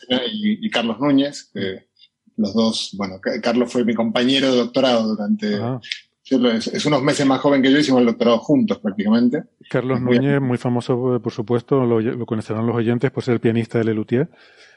Y el, y el gaitero también de... El, el, sí, digamos, el gaitero más conocido en Galicia. Ah, es, vale, es verdad. Me acordé antes, lo siento, me tira, es que me tira mucho Lelutier, pero es verdad, no me acordaba de, del gaitero. Eh, que habrá unos cuantos, Carlos Núñez. Eh, a ver, ellos justamente, esto, esto también eh, hace contacto con una cosa que mencionaban antes, aunque si bien este es un caso muy especial, de los trabajos con resultados negativos. O sea, hay veces que los trabajos con resultados negativos son muy importantes. Eh, justo hoy estaba revisando el trabajo de, de este Maldacena Núñez, tiene más de mil citas, es un trabajo bastante conocido, porque justamente lo que, lo que muestran es, eh, como, como siempre, un teorema, pero como siempre los teoremas tienen hipótesis, algunas explícitas y otras no explícitas, y que luego hay gente que descubre que hombre, estás dando por sentado esto que no lo habías dicho, eh, según la cual mmm, podrían no haber eh, configuraciones de mínima energía con constante cosmológica positiva, o sea, con una energía, de lo que llamaríamos hoy energía oscura, o lo que creemos que es energía oscura positiva, en teoría de cuerdas. En una teoría de cuerdas muy concreta, que también era tipo 2, creo que, eh, creo que tipo 2 en general, O sea que en ese sentido tiene un solapamiento con, imagino con este trabajo que mencionas que se publicó y, retractó recientemente. Sí, es que Pero claro, el, trabajo, el trabajo de Scarke, la peculiaridad que tenía es que era muy general.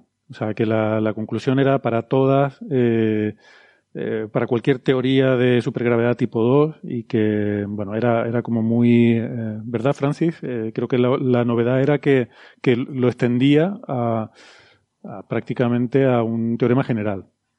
Sí, lo que aparentemente hacía el artículo, claro, como tiene un error, pues no lo comentaremos la semana próxima más en detalles, pero el, la idea era una idea extremadamente sencilla de hacer un rescalado de los campos y supuestamente eh, Skarke decía en una nota a pie de página, alguien puede pensar que esto no es del todo general, pero le puedo asegurar que lo es. Y ese es el punto clave del asunto, que cuando ves otros artículos parecidos, son artículos de decenas de páginas que tienen que trabajar con todos los campos por separado, con diferentes formulaciones, y al final te dan un resultado muy particular para solo un tipo concreto de, de tipo de modelos que buscan encontrar de sitter y no lo encuentran. Pero este artículo, con un proceso extremadamente sencillo, teóricamente decía cubrir todas las posibilidades en, en cuerdas de tipo 2. Y, y claro, no podía ser verdad que en media página se pudiera demostrar eso quizás, digamos, una introducción que quizás sea, eh, digamos, eh, distinta a otras que hayan dado sobre esto, es que es recordar a la gente que hasta el año 1998 creíamos que no había energía del vacío.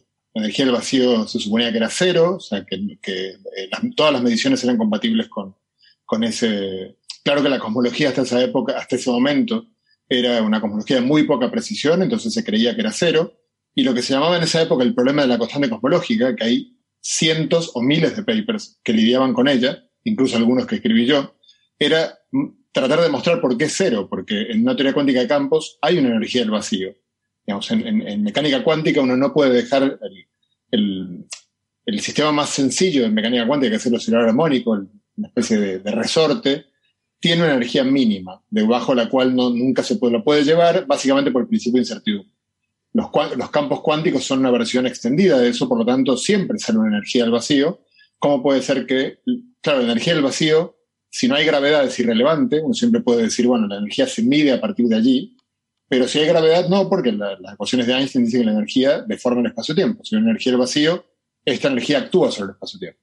Entonces se creía que era cero, el gran problema era por qué se anula.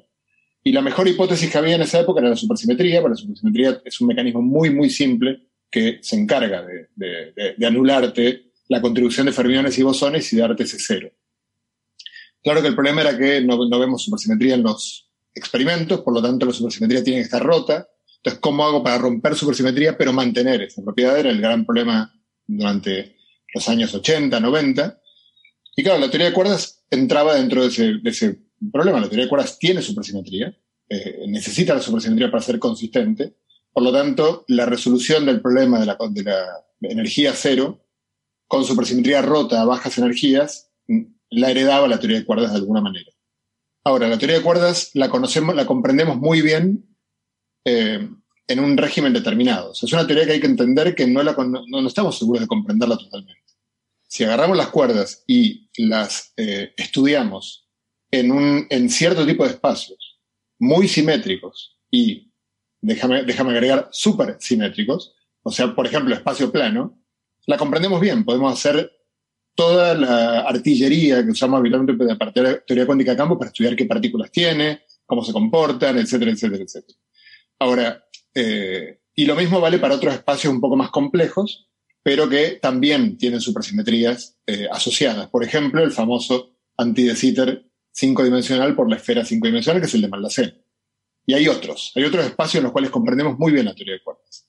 Ahora, en, una, en un espacio que rompa la supersimetría, simplemente porque el propio espacio no admite supersimetría, pues ya tenemos más dudas. O sea, no sabemos muy bien ni siquiera si es consistente escribir la teoría de cuerdas en esos espacios. O sea, es un salto de fe de alguna manera razonable o, no, según la perspectiva de cada uno, si es fiable o no lo que uno diga extrapolando la teoría de cuerdas de estos espacios más simétricos a los menos simétricos, como presumiblemente sean los reales, como nuestro universo. Entonces, bueno, eh, en el 98 se descubre la expansión acelerada del universo, por lo tanto, eh, que se puede explicar de la manera más sencilla posible con una constante cosmológica positiva. y se convierte el problema de la constante cosmológica en otra cosa. Porque ahora el tema es, ah, ok, hay una energía del vacío, claro, como la teoría cuántica de campos anuncia. El grave problema es que si uno la calcula, en teoría cuántica de campos te da un número que puede llegar a ser un 1 con 120 ceros más grande que el que se mide. Entonces ahí el problema pasa a ser por qué es tan pequeña la constante cosmológica. Claro, pero, en el fondo eh, no, es, no es lo mismo, quiero decir, intentar decir que es cero o que es un valor pequeño, porque un, valor pequeño sigue siendo el mismo problema, ¿no? Eh, quiero decir, si tu teoría predice que es un número enorme, un 1 con ciento y pico ceros detrás, eh, y, y antes decían las observaciones que era cero y ahora dicen que no es cero, pero es un valor muy pequeño, sigue siendo el mismo problema, ¿no? No es el mismo problema, porque un cero, en física, yo creo que todos los ceros que conocemos en física están eh, sostenidos por un principio de simetría. Por poner un ejemplo, que, la masa de un fotón sea literalmente cero, tiene que ver, bueno, por supuesto que en física experimental siempre hay que seguir midiendo, acotando y demás, pero a nivel teórico, si existe la simetría gauge que está detrás del electromagnetismo, el fotón tiene masa cero. No muy pequeña, cero, literalmente cero. En cambio, si mañana descubrimos que el fotón tiene una masa de 10 a la menos 100 gramos, que es una masa casi cero, sería un problema, porque no entenderíamos exactamente bien, porque si uno elimina la, invariancia Gauge de la teoría, por ejemplo, no es renormalizable la teoría.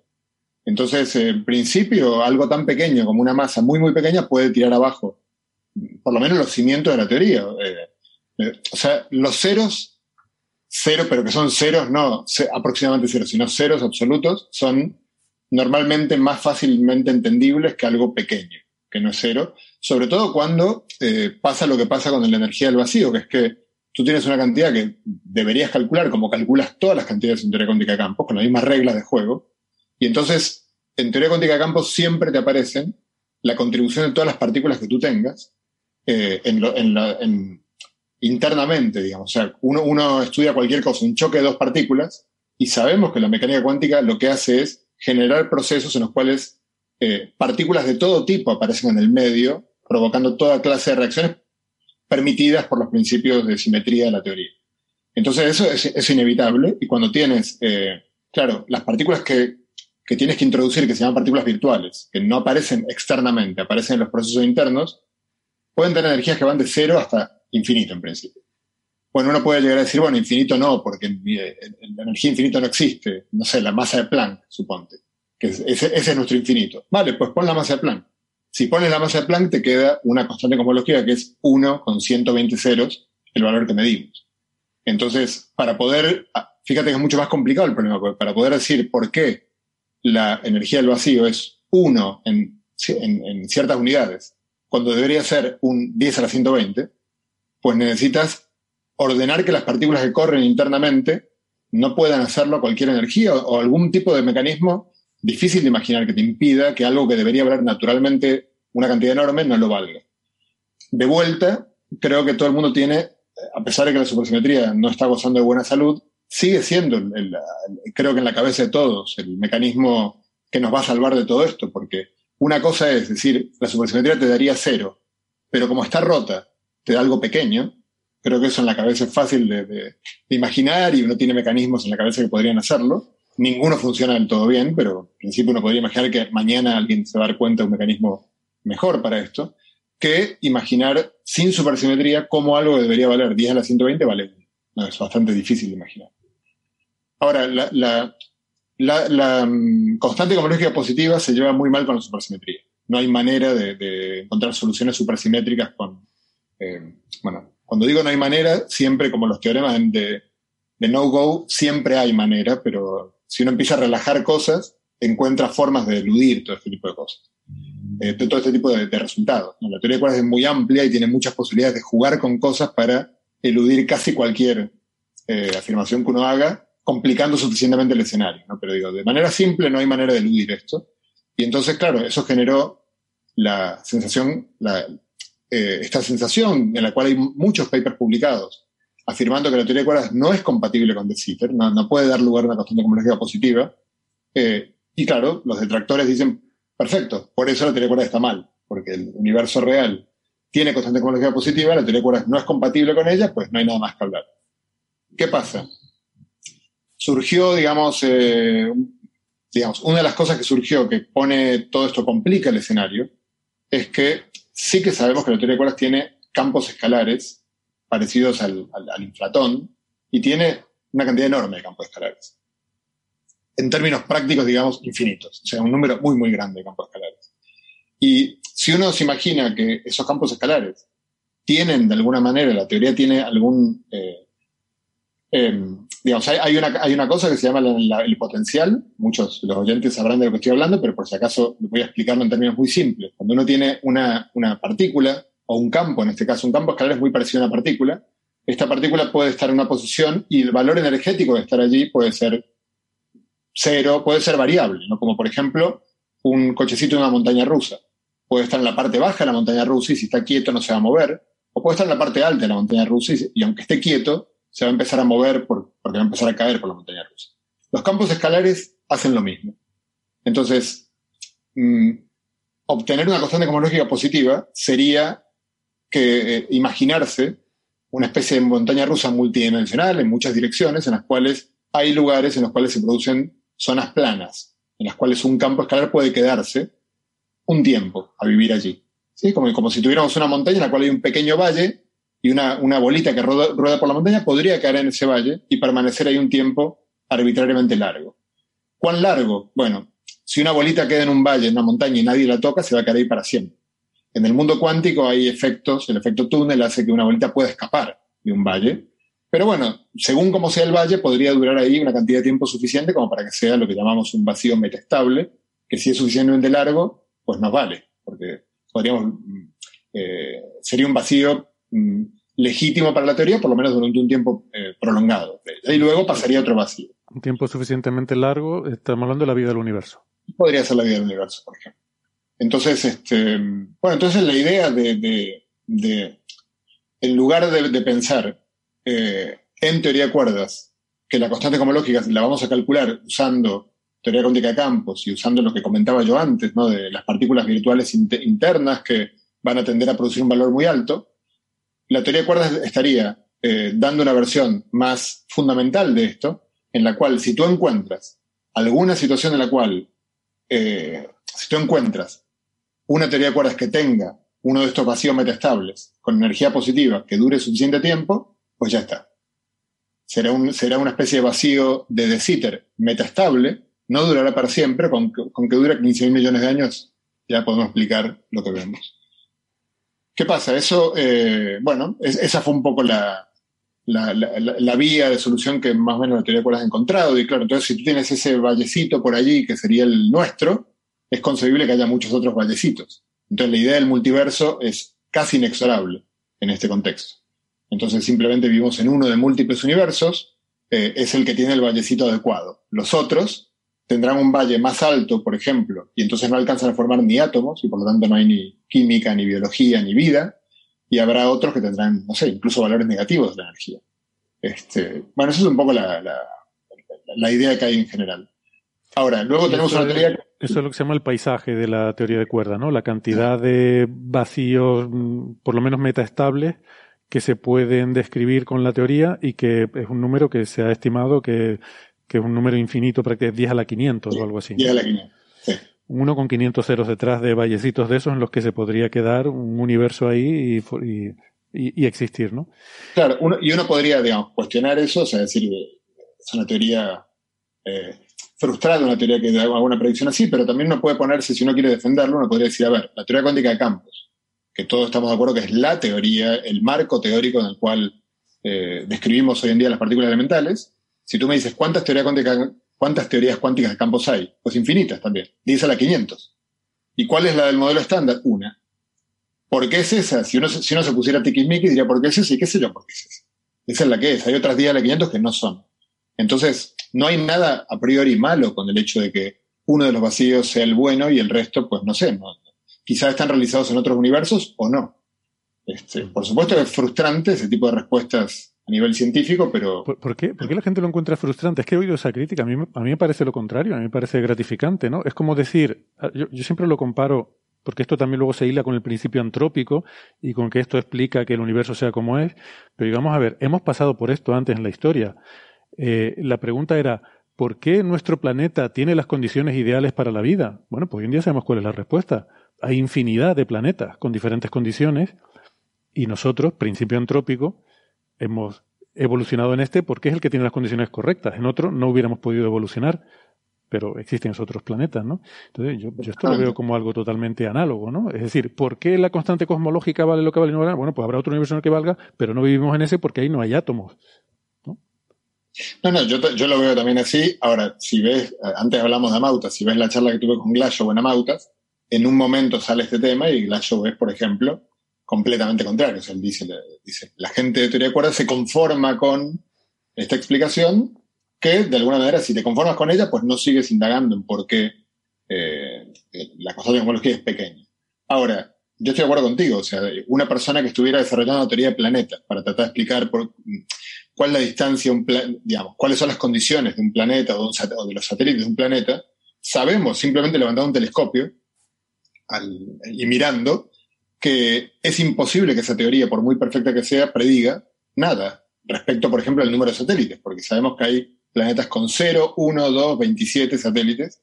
Por lo tanto, sabemos que hay preguntas para las cuales no hay teoría posible, porque son preguntas que tienen múltiples respuestas por, sí mismas, digamos. Entonces, entonces es difícil saber si esta pregunta es una de ellas o no, digamos. Y obviamente es motivo de controversia interesante. Sí, en eso de los planetas, eh, a todos nos viene a la cabeza el tema de la música de las esferas de Kepler, ¿no? Kepler quería explicar exactamente la distancia a la que se encuentra cada planeta del Sol, eh, como si fuera una armonía, eh, como si fuera hubiera unas relaciones, unas fracciones muy concretas que lo explicaban perfectamente y que era la única posibilidad posible, ¿no? Y hoy en día sabemos que eso es completamente irracional, que esto es pura casualidad. Las posiciones actuales eh, no tienen nada que ver con las posiciones de hace mil millones de años, ni tendrán que ver con las de dentro de mil millones de años. Pero sí que, además, o sea, yo creo que no es solo decir nos conformamos y no intentamos seguir indagando. Yo creo que además esto te responde a algunas preguntas, o por lo menos te dice que hay una posible solución a preguntas de ajuste fino, que es uno de, los problemas que hay en la física, ¿no? El ajuste fino de ciertas constantes. Hay, hay investigadores que sostienen que algunas de las constantes de la naturaleza, de las constantes fundamentales de la naturaleza, si no valieran lo que valen, eh, no se podría ver mm, el, universo sería muy diferente y de hecho no, podría no podría haber vida en el universo no, no podría haber estrellas no podría haber planetas no podría haber eh, formas de vida como nosotros no y a lo mejor la respuesta es decir, bueno pues que eso es lo que es quiero decir que a lo mejor hay otros universos con diferentes eh, valores de estas constantes y para que se dé la vida, para que haya criaturas planteándose por qué las constantes son las que son, tienes que tener un universo en el que las constantes son las que son. Quiero decir que de alguna forma te resuelve el problema del ajuste fino. ¿Tiene forma de comprobarlo empíricamente? Claro, la diferencia es que en el caso de los planetas, con el tiempo, o sea, esto que fue un problema filosófico durante mucho tiempo, pero con el tiempo llegó a convertirse en un problema científico. Llegamos a observar y a detectar otros planetas. Y antes que eso, llegamos incluso a hacer teorías sobre cómo debían ser los planetas en otras estrellas mientras que no parece probable que vayamos nunca a observar otros universos. Quizás ahí está un poco la diferencia y, la crítica, que bueno, ahí es donde se podría sondear, pero estoy seguro que en los tiempos de Giordano Bruno la idea de observar otros planetas era igual de ridícula que nos puede parecer hoy en día observar otros universos, por ejemplo, ¿no? Claro, digamos, esto ha tenido además muchas vueltas de tuerca y vuelve eh, permanentemente en teoría de cuerdas y una de las vueltas de tuerca que creo que hemos hablado aquí en algún otro programa, en el que creo que yo estaba, o lo he escuchado, es eh, la que le ha dado Bafa en los últimos años. Sobre todo, no solo él, pero bueno, sobre todo Kumrum Bafa ha sido, el mayor vocero de todo esto, que es decir, bueno, como, como la teoría de cuerdas es una teoría cuántica de la gravedad, y en cambio relatividad general más eh, todas las otras teorías, incluso la de inflación cosmológica, no lo es. Es una teoría hecha eh, ad hoc para explicar un mecanismo. Entonces, ¿debo ¿de quién debo fiarme para, para, este tipo de preguntas? Y entonces él dice, de la teoría de cuerdas. Entonces, por ejemplo, ha empezado a hacer afirmaciones del tipo, la, la, inflación cosmológica, los modelos que están a esto de recibir el premio Nobel, porque tienen una capacidad predictiva brutal, completamente concordante con lo que se ha observado, Bafa ha mostrado una serie de argumentos por los cuales son teorías inconsistentes eh, desde el punto de vista de la comple compleción como una teoría cuántica de la gravedad o incompatibles con la teoría de cuerdas. Nuevamente, la gente enemiga de la teoría de cuerdas vuelve a levantar la mano y decir, ya lo dije yo, la teoría de cuerdas no es incompatible con el universo observado. En cambio, Bafa dice, no, no, eh, está mal, la inflación cosmológica está mal, seguro, porque es una teoría inconsistente. ¿Cómo lo podía hacer? Cosa que puede ocurrir. Tenemos el ejemplo de la teoría de Fermi de interacciones débiles, que era una teoría muy exitosa, pero no era consistente y en definitiva terminó siendo incorrecta y se terminó viendo que, que había justamente la, interacción electrodébil con toda su estructura que Fermi simplificaba de una manera en la que, eh, claro, a bajas energías no era, no era distinguible. Eh, y, hubo que ir a más altas energías para poder ver. Voy, a hacer un último comentario y luego ya me callo, porque simplemente ya que, ya que estoy yo y no Gastón, quizá ahí que me toca más de cerca, un trabajo reciente de, de Olaf Homm y Barton Suivach. Eh, bueno, Homm es un tipo más o menos, más o menos, no sé qué edad tiene, pero bueno, joven, digamos, y Suivach es una de las glorias de la teoría de cuerdas, profesor en el MIT, que a mí me parece muy interesante respecto de este problema, porque una de las objeciones a cualquier afirmación que se haga es que normalmente los trabajos que se hacen son tomando la eh, aproximación de bajas energías de la teoría de cuerdas. O sea, te dicen que es en teoría de cuerdas, pero luego lo hacen en supergravedad. ¿no? Que en supergravedad están este, los... La teoría de cuerdas tiene infinitas partículas. En supergravedad tú solo pones las que tienen masa cero. Entonces, en principio, estás omitiendo la posibilidad de, muchísimos efectos que pueden estar presentes cuando son relevantes el resto de las partículas, que, son... Mm, uno puede argumentar que no son muy relevantes para cierto tipo de problemas, porque son muy masivas, pero son infinitas. Entonces, la, cuestión es delicada. Homi y Suivas muestran que usando una simetría de la teoría de cuerdas, que se llama dualidad T, es una simetría exacta de la teoría de cuerdas, pueden, en el contexto cosmológico, mostrar cómo sería sumar eh, todos los efectos perturbativos de la teoría de cuerdas para, para, aclarar este tema. Cuando uno estudia teoría de cuerdas, uno tiene, uno, uno tiene dos posibles efectos cuando uno estudia la colisión de dos cuerdas, digamos. Recordemos que las cuerdas y sus vibraciones son las partículas. Yo quiero estudiar la colisión de partículas y tengo varias posibilidades. Una es eh, producir, así como cuando uno dibuja dos partículas que se juntan en un punto y luego otras partículas salen de ese punto y hasta que finalmente puedo hacer toda clase de líneas intermedias compatibles con ciertas reglas, que no, en las que no voy a entrar en detalles, y a la salida habrá dos partículas salientes. Eso me está reflejando un proceso en el que dos partículas colisionaron y salieron. Digamos, colisionaron y rebotaron, digamos. En teoría cuerdas es lo mismo, pero en lugar de ser partículas son cuerditas, así que el dibujo es un poco más sofisticado.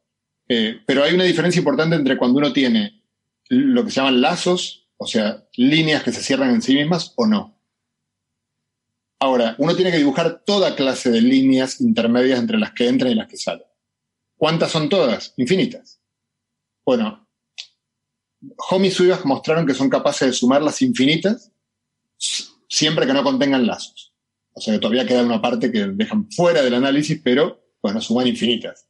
Y muestran que, en, que, la simetría T es suficiente para poder mostrar eh, que sí que existen vacíos de De Sitter eh, en teoría de cuerdas.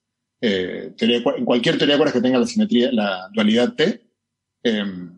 Bueno, me parece un resultado bastante sorprendente porque, insisto, eh, en cierto sentido van mucho más lejos de cualquier otro de los trabajos porque son capaces de resumar infinitos de los términos que contribuyen a este proceso y no quedarse con el primero solamente que lo que hace todo el resto de la gente. Eh, así que bueno, ese es un trabajo reciente y que simplemente lo, tengo muy presente porque salió dos, pocas semanas después del trabajo de, inflación geométrica que, escribí yo con, con otra gente y curiosamente las ecuaciones de la cosmología que les resulta es la misma. O casi la misma. No, es la misma, pero es casi la misma. Y es muy sorprendente, todavía no entiendo muy bien por qué es así. Eh, las ecuaciones de Friedman, digamos, resultantes son formalmente idénticas. Este, aunque en nuestro caso no tiene nada que ver, no hacemos lo mismo que, ellos en, absoluto, pero llegamos al mismo resultado.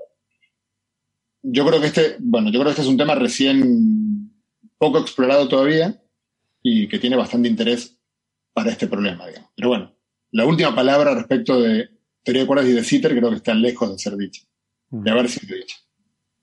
Desde luego.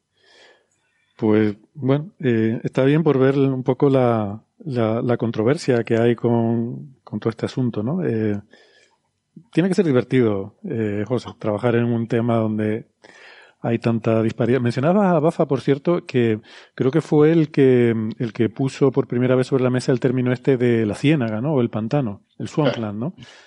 Eh, que es otro, igual que hablamos del paisaje, quizás habría que contraponerlo con esto del pantano, ¿no? ¿Nos lo puedes eh, aclarar un poco? Porque es otro de esos términos que suelen aparecer cuando se habla de teoría de cuerdas.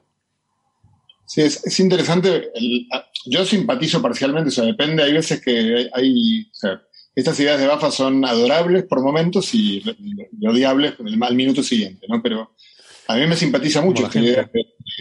no, pero digo, eh, hay un punto genial en lo que él propone y un punto muy audaz y a veces está como tan en el límite que según como uno lo pille, este, te parece genial o te parece una locura, ¿no? Pero el punto es, uno puede, uno, uno sabe cuáles son... Todo esto viene de una pregunta de un trabajo que, que escribió Arkani Hamed hace unos 15 años, fuera de gravedad. Y lo que hizo fue decir, nosotros sabemos que las teorías efectivas de campos, en las cuales uno, si yo no tengo una teoría que sea fundamental, sino que sea una descripción a bajas energías, corregible a más altas energías, una gran pregunta que uno puede hacerse si no son todas las teorías así, porque a veces cuando creemos que hay teorías fundamentales, pues yo qué sé, hemos hecho experimentos hasta, hasta 14 teraelectronvolts y no sé si seguimos más arriba si encontraremos que son efectivas. Entonces, en cierto sentido, tiene, tiene, tiene sentido pensar en toda teoría como una teoría efectiva. Entonces, uno tiene ciertas reglas, ¿no? hay ciertas simetrías en la naturaleza. Lo que se llama la simetría Lorentz, por ejemplo, ¿no? Que, no, hay ninguna dirección privilegiada, no hay ninguna posición privilegiada. Todo este tipo de cosas te te dicen que lo, que uno puede poner no es cualquier cosa. Sin embargo, no, son, no es algo 100% restrictivo. Eh, te, dice que uno tiene una serie de términos que, tienen que, que, pueden estar, otros que no pueden estar en tu teoría, pero por ejemplo, ¿qué coeficiente va delante de ese término? Tú podrías decir cualquiera. Tendré que calcularlo. Yo puedo... O medirlo, ¿no? O medirlo. Por, por supuesto de medirlo, pero si estoy explorando teorías, eh, yo puedo decir, bueno, supongamos que agrego un término que es compatible con todas las simetrías, puede estar allí. Si puede estar allí, la cuántica nos dice que va a estar allí, con un coeficiente delante que, claro, alguna simetría podría ser que valga cero, pero luego yo podría decir, no sé si es cero, positivo o negativo, ¿no? Y yo podría jugar con una teoría para probar a ver qué pasa poniendo un coeficiente delante que sea positivo, negativo o cero, ¿no? Y lo que muestra Arcani Hamed es que uno puede, ahí lo está poniendo eh, Francis. Este, bueno, no, no eres. Eh, eh, bueno, yo decía otro artículo, creo que anterior. Tú dices un anterior, vale, vale. De la misma época, ¿eh? De la misma época. Em, Están hablando, lo, aclaro para los oyentes del podcast y para el público en el museo, que eh, Francis, mientras José hablaba, está poniendo en el chat de YouTube algunos enlaces ¿no? de, de, las referencias de las que hablaba José y, bueno, ese es el tema del que estaban ahora hablando. La velocidad de, de vértigo. Este, bueno, lo que ellos muestran en ese artículo es que no cualquier cosa vale. No solo las simetrías son importantes, sino también ciertas, eh, hay ciertas restricciones que vienen justamente de causalidad, por eso antes te había dicho cuando, cuando dijiste, este, hablaremos la semana pasada, eh, uno puede mostrar que ciertos signos de ciertas cosas pueden producir justamente eh, señales que van más rápido que la luz, por ejemplo.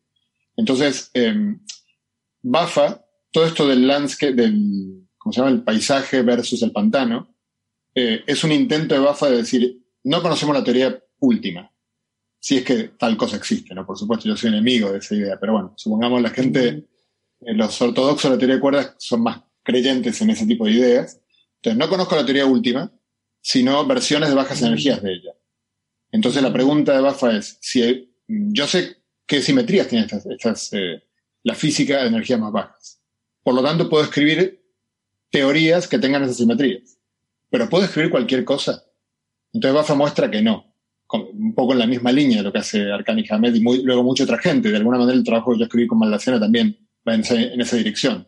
Hay mm, cantidades que si son positivas, negativas o a veces simplemente distintas de cero, producen violación de causalidad, violación de unitariedad, o sea, las probabilidades empiezan a, se van por arriba de uno o empiezan a desaparecer, eh, u otros problemas similares a estos, digamos, que son inadmisibles en la teoría.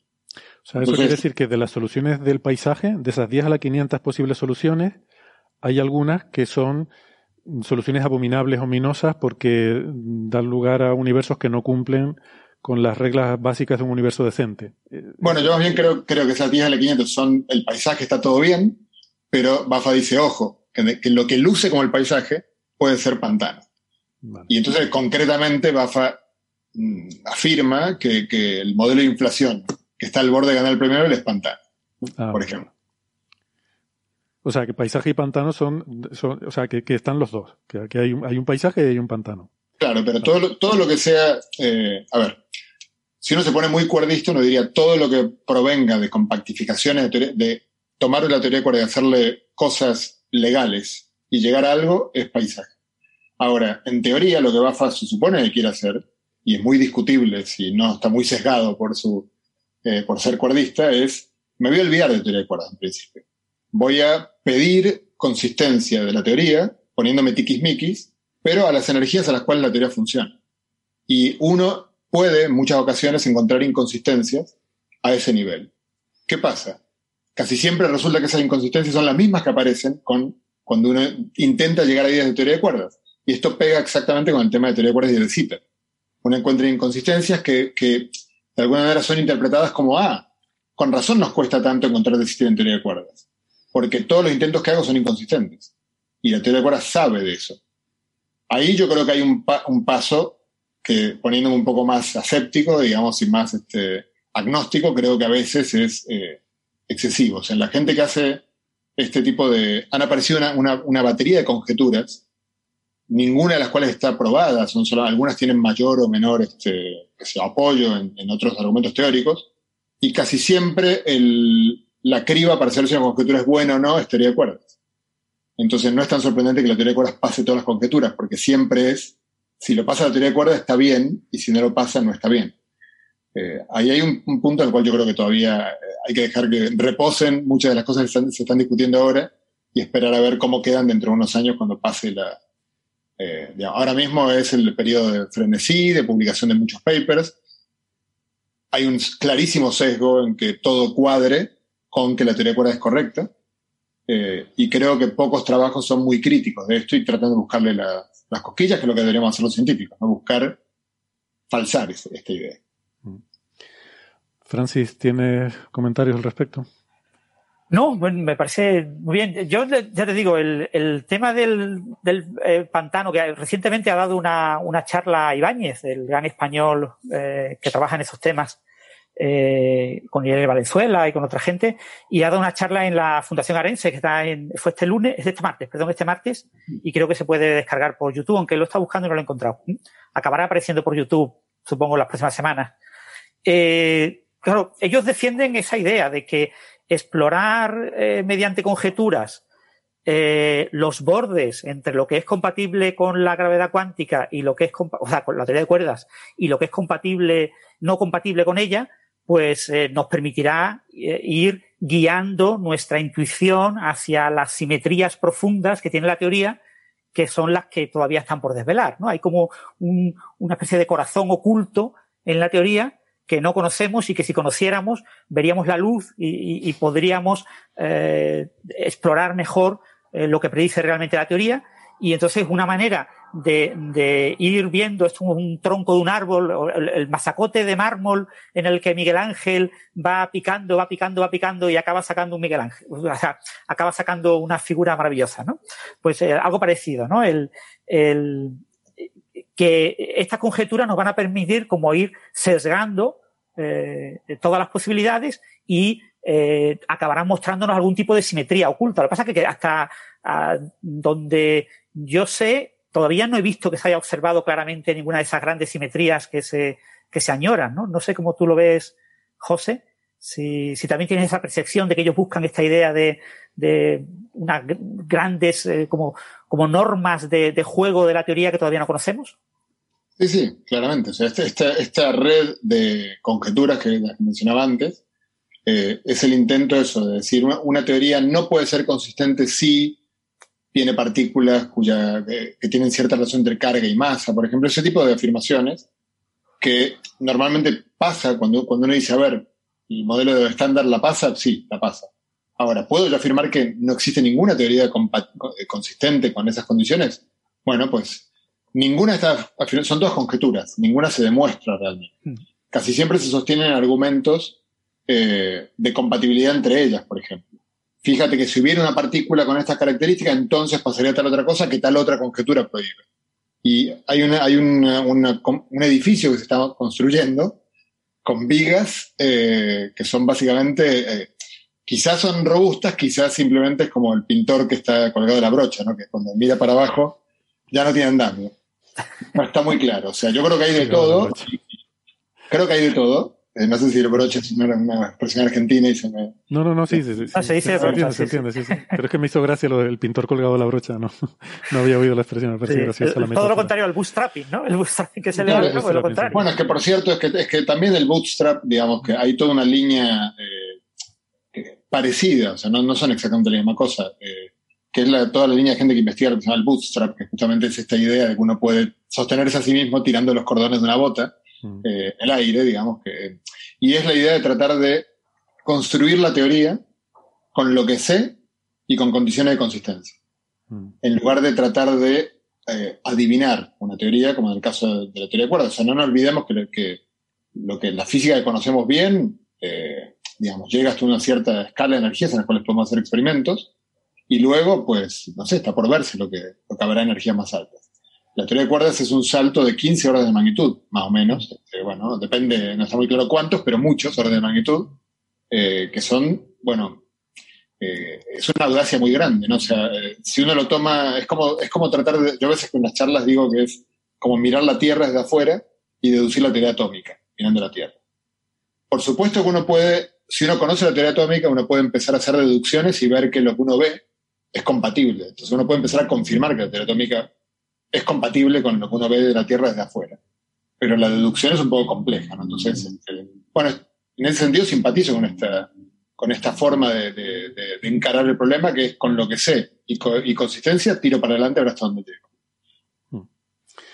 Para terminar con este tema, eh, me gustaría preguntarte tu opinión, José, sobre la, la pregunta, entonces, si, si realmente, si aceptáramos, que no, no digo que lo vayamos a aceptar, pero eh, con la hipótesis de que efectivamente la teoría de cuerdas o su límite a bajas energías, la supergravedad, pueda tener dificultades para reproducir un espacio de Sitter, si en vez de, como esto se, planteó la semana pasada, si como una debilidad de la teoría puede ser incluso una predicción y estarnos diciendo que realmente nuestro espacio no es de De Sitter, que eso podría ser una predicción muy fuerte de la teoría de cuerdas si finalmente se, se comprobara que realmente eso es lo que está pasando, porque, vamos a ver, eh, el convencimiento observacional de que tenemos una constante cosmológica positiva, yo creo que hay que cogerlo un poco con cierta cautela. Sabemos que el el universo está en una expansión acelerada, eso parece bastante bien establecido, pero ella decir que es una constante cosmológica, eh, eso no está tan claro. Podría ser un campo, eh, esa, no, no una constante, ¿no?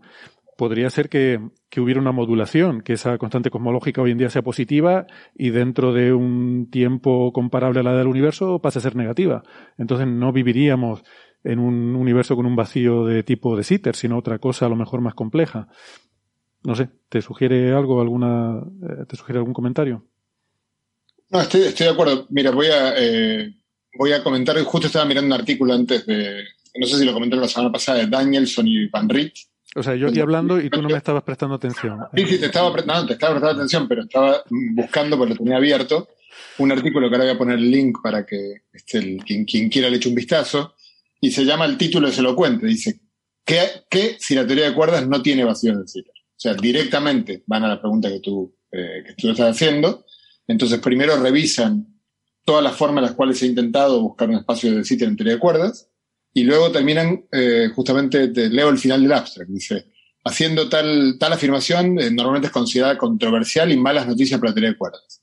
Discutimos, sin embargo, que quizás lo opuesto sea lo, la- lo correcto. Mm. Entonces, efectivamente, puede ser que, que, eh, la ausencia de, de- de un vacío de Sitter en teoría cuerdas sea una, una predicción, como tú dices, y sea una clave. Eh, no, es tan- no es fácil encontrar en teoría de cuerdas predicciones únicas y, contundentes. O sea, casi siempre pasa más bien lo contrario y nos quejamos casi siempre de que la teoría de cuerdas predice cualquier cosa. Pues si predice que no hay un vacío de Sitter, eso es una predicción rotunda respecto de, digamos, eh, en principio en contradicción con una observación, ac- con la interpretación que hacemos de una observación actual, pero como tú bien dices, una observación suficientemente reciente como para decir, como dirían los anglosajones, el jurado todavía está fuera, ¿no? Ujú. Habrá que ver qué pasa. Por ejemplo, con un problema que, puede, que, que, no es obvio que esté relacionado, pero que puede estar relacionado, que es esta eh, eh, incompatibilidad entre la tasa de expansión del universo medida localmente y medida con, usando la teoría, eh, usando la cosmología, ¿no? o sea, la, la constante de Hubble. Eh, bueno, ahí o sea, el puzzle a veces este, empieza a mostrar una, una, un quiebre mm. en una parte y resulta que lo que se está quebrando está exactamente del otro lado. Sí. Pero eso, por ejemplo, que he dicho de que, la, de que no sea la energía oscura una constante cosmológica, sino eh, algo más complejo, ¿podría resolver esta situación?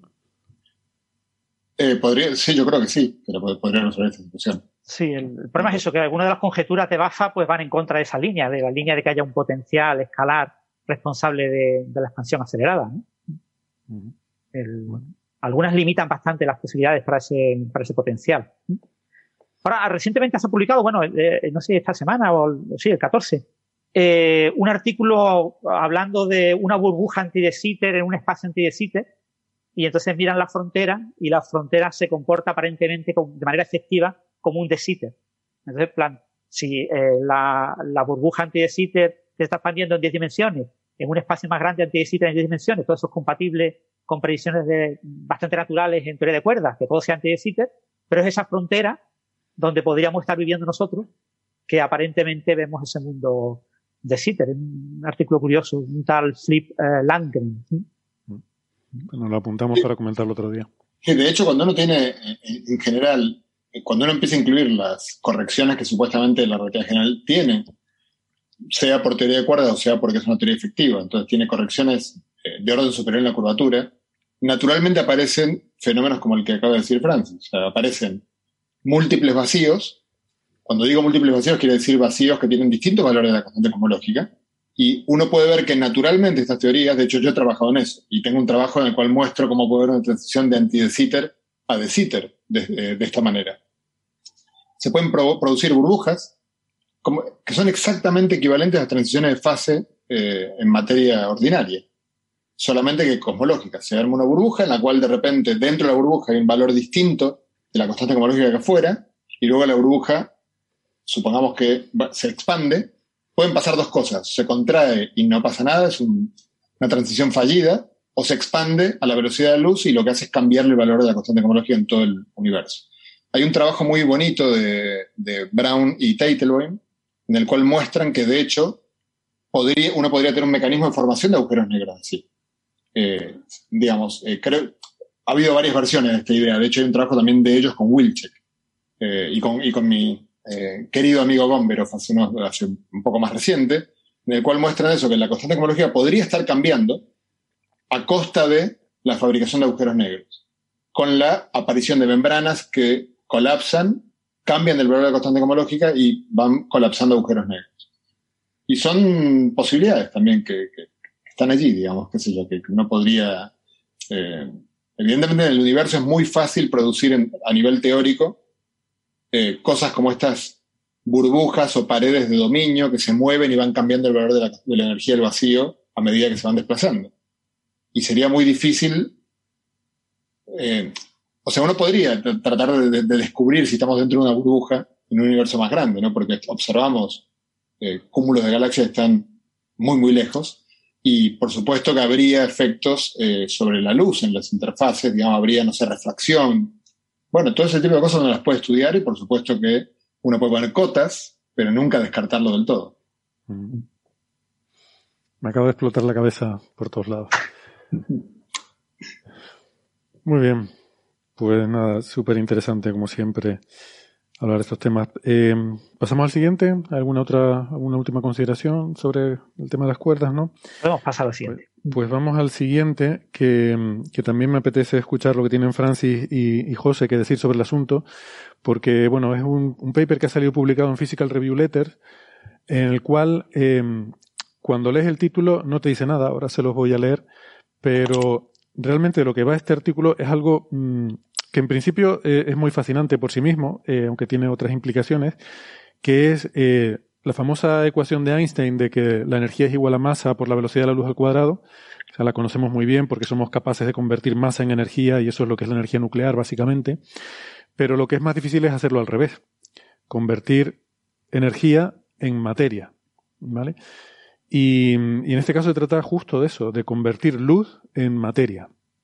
Y es simplemente ya pensarlo, el, el pensamiento es como muy, muy, eh, no sé, muy evocador, muy alucinante, ¿no? Esto es, creo que es la primera vez que se hace. Em, pero resulta que la forma en la que se hace esto, además, es muy enrevesada. Y desde el punto de vista físico es muy interesante también. Porque, claro, la, hay, hay una, el problema con estas conversiones entre energía y materia es ese factor velocidad de la luz al cuadrado. La, velocidad de la luz es una cantidad muy grande, la, velocidad de la luz es muy grande y, y, al cuadrado todavía más. Entonces eso hace que una pequeña cantidad de masa se convierta en muchísima energía, que eso es lo que aprovechamos en la energía nuclear, pero a la inversa, para producir una pequeñísima cantidad de materia necesitamos muchísima energía. Entonces, producir materia a partir de la luz requiere mucha energía de luz para producir pequeñísimas cantidades de materia, ¿no? Entonces, en este caso necesitaríamos fotones de rayos gamma muy, muy energéticos, hacer, em, hacer interactuar, hacer chocar dos fotones de rayos gamma para producir dos pequeñas particulitas que serían un par electrón-positrón. Bueno, por si esto no fuera suficientemente difícil, porque no podemos producir rayos gamma así alegremente en un láser y mandar uno en una dirección o otra dirección y que choquen alegremente y como esto es muy complicado, la siguiente vuelta de tuerca es decir, pues esto lo vamos a hacer con fotones virtuales. Y entonces ya entramos en otro terreno todavía más fascinante, ¿no? Le damos un grado más de, de, de complejidad al asunto porque ya nos mete, ahora le pediré a José y a Francis que nos expliquen un poco el experimento en detalle, ¿no? Pero a mí esta es la parte que me fascinó todo esto, el hecho que son fotones virtuales, de lo que estamos hablando. ¿Qué son fotones virtuales? Lo hemos comentado alguna vez. Mm, se hace la distinción entre partículas reales y partículas virtuales. Las partículas reales son, como hemos dicho, pues son estas excitaciones de los campos cuánticos que, que llamamos partículas, pero no cualquier excitación de un campo cuántico es una partícula. Es una excitación que tiene que estar sostenida en el tiempo, que tiene que, tiene que ser una, eh, una excitación no transitoria, tiene que ser algo eh, sostenido, ¿no? Porque por otra parte hay eh, pequeñas excitaciones que son permitidas por el principio de incertidumbre de la física cuántica que rápidamente se atenúan. Son lo que dicen evanescentes, ¿no? Tienen una amplitud que decrece exponencialmente con el tiempo. Em, a mí, bueno, esto, es una cosa que es muy difícil de, explicar. Hay, discusión incluso si estas partículas virtuales se pueden considerar como algo real o son una herramienta matemática en los cálculos de diagramas de Feynman, que solo tienen sentido cuando hay una interacción entre partículas, se usan partículas virtuales para hacer los cálculos de cómo sería esa interacción o si realmente tienen una existencia real, ¿no? Em, les voy a pedir ahora que me den su opinión sobre este debate, sobre la, la realidad o no de estas partículas virtuales, pero el hecho de que se pueda producir materia a partir de partículas virtuales, yo creo que sugiere que, hombre, desde cierto punto de vista sí que se pueden considerar como algo real y no solamente una mera herramienta matemática.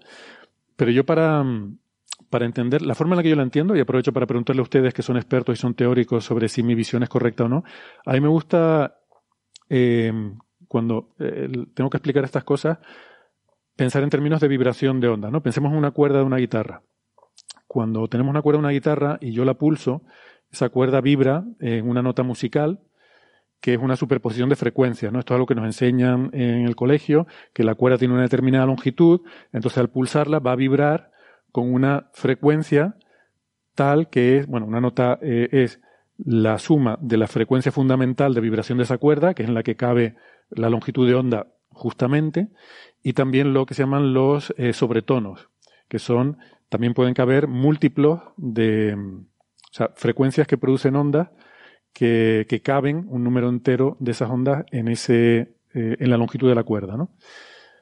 Vale. Eh, eso es cierto, pero no es todo lo que hay. Cuando yo pulso la cuerda durante un tiempo muy breve, hay otras frecuencias que se propagan por esa onda, pero que rápidamente se atenúan y desaparecen. Eh, ¿Vale? Son unas vibraciones transitorias que como no cumplen ese requisito de que caben eh, exactamente en la longitud de la cuerda, pues eh, no tienen, no forman ondas, eh, ¿cómo se llaman? Estacionarias. Esa es la palabra. No son ondas estacionarias. Son ondas que se propagan rápidamente, viajan por ahí y rápidamente se atenúan. Porque no es lo mismo cuando yo la pulso, hay un tiempo, pero que dura unas poquitas longitudes de onda, ¿no? unas poquitas, unos poquitos periodos de la onda, en los cuales según como yo la pulse no es lo mismo que lo levante un poquito, que tire hacia afuera, que, eh, ¿sabes? Que, o sea, la forma en la que yo pulso la cuerda hace que ahí se produzca un estado transitorio, que hay, por cierto, vídeos de super alta velocidad en los que se ve en la cuerda como este estado transitorio hace eh, cosas así un poco locas y luego ya finalmente se estabiliza y se queda la onda, eh, esa onda estacionaria, ¿no? Bueno, pues me he enrollado mucho. A mí me gusta pensar las partículas reales como estas ondas estacionarias que tienen una existencia que se prolonga durante un tiempo muy largo comparado con el periodo de la onda y ciertas ondas evanescentes que son transitorias, que dependen de cómo yo haya pulsado eso, que rápidamente desaparecen y esas podrían ser lo que llamamos las partículas virtuales. Em, en el caso de los campos cuánticos, tenemos este principio de incertidumbre de la física cuántica que nos dice que puede existir cualquier eh, excitación que tenga una energía tal que el producto de esa fluctuación de energía por el instante de tiempo, el, intervalo de tiempo en el que vive, es menor que la constante de Planck, ¿no? Que eso también otra cosa me parece muy fascinante porque nos dice claramente que el principio de incertidumbre de la indeterminación de la física cuántica no es que tú no puedas saberlo, es que ni siquiera la propia naturaleza puede llevar cuenta de lo que está pasando ahí, se le escapa, ¿no? La naturaleza no es capaz de controlar que aquello esté a, pues si está a cero, si está en el vacío, eh, no lo puede mantener a cero. Ahí puede existir cualquier fluctuación siempre que la, la condición sea que la, la, cantidad en la que fluctúa la energía sea menor que el tiempo en el que existe, ¿no? Entonces eso hace que, bueno, que puedan existir estas fluctuaciones en escalas de tiempo muy, muy breves, dependiendo de la energía que tienen. Um, entonces, estas partículas aparecen y desaparecen continuamente en el vacío cuántico, aunque no haya nada ahí. Pero es útil estudiarlas cuando hay una interacción. Cuando hay partículas que se acercan, interaccionan, se puede, se puede entender la interacción electromagnética como un intercambio de fotones virtuales entre las partículas que están interactuando. O sea, eh, por eso se dice que son una herramienta matemática, ¿no? Pero en este experimento, mmm, que ahora les pediré que, que, nos expliquen, hacen interactuar eh, fotones virtuales para producir a partir de ellos partículas reales, un electrón y un positrón. Con lo cual, a mí esto me sugiere que, que no son una mera herramienta matemática, ¿no? que de alguna forma estas fluctuaciones transitorias sí que están existiendo, aunque no seamos capaces de medirlas ni de observarlas, porque están fuera del rango de lo que es observable. ¿no? Eh, Francis, por ejemplo, ¿qué opinas?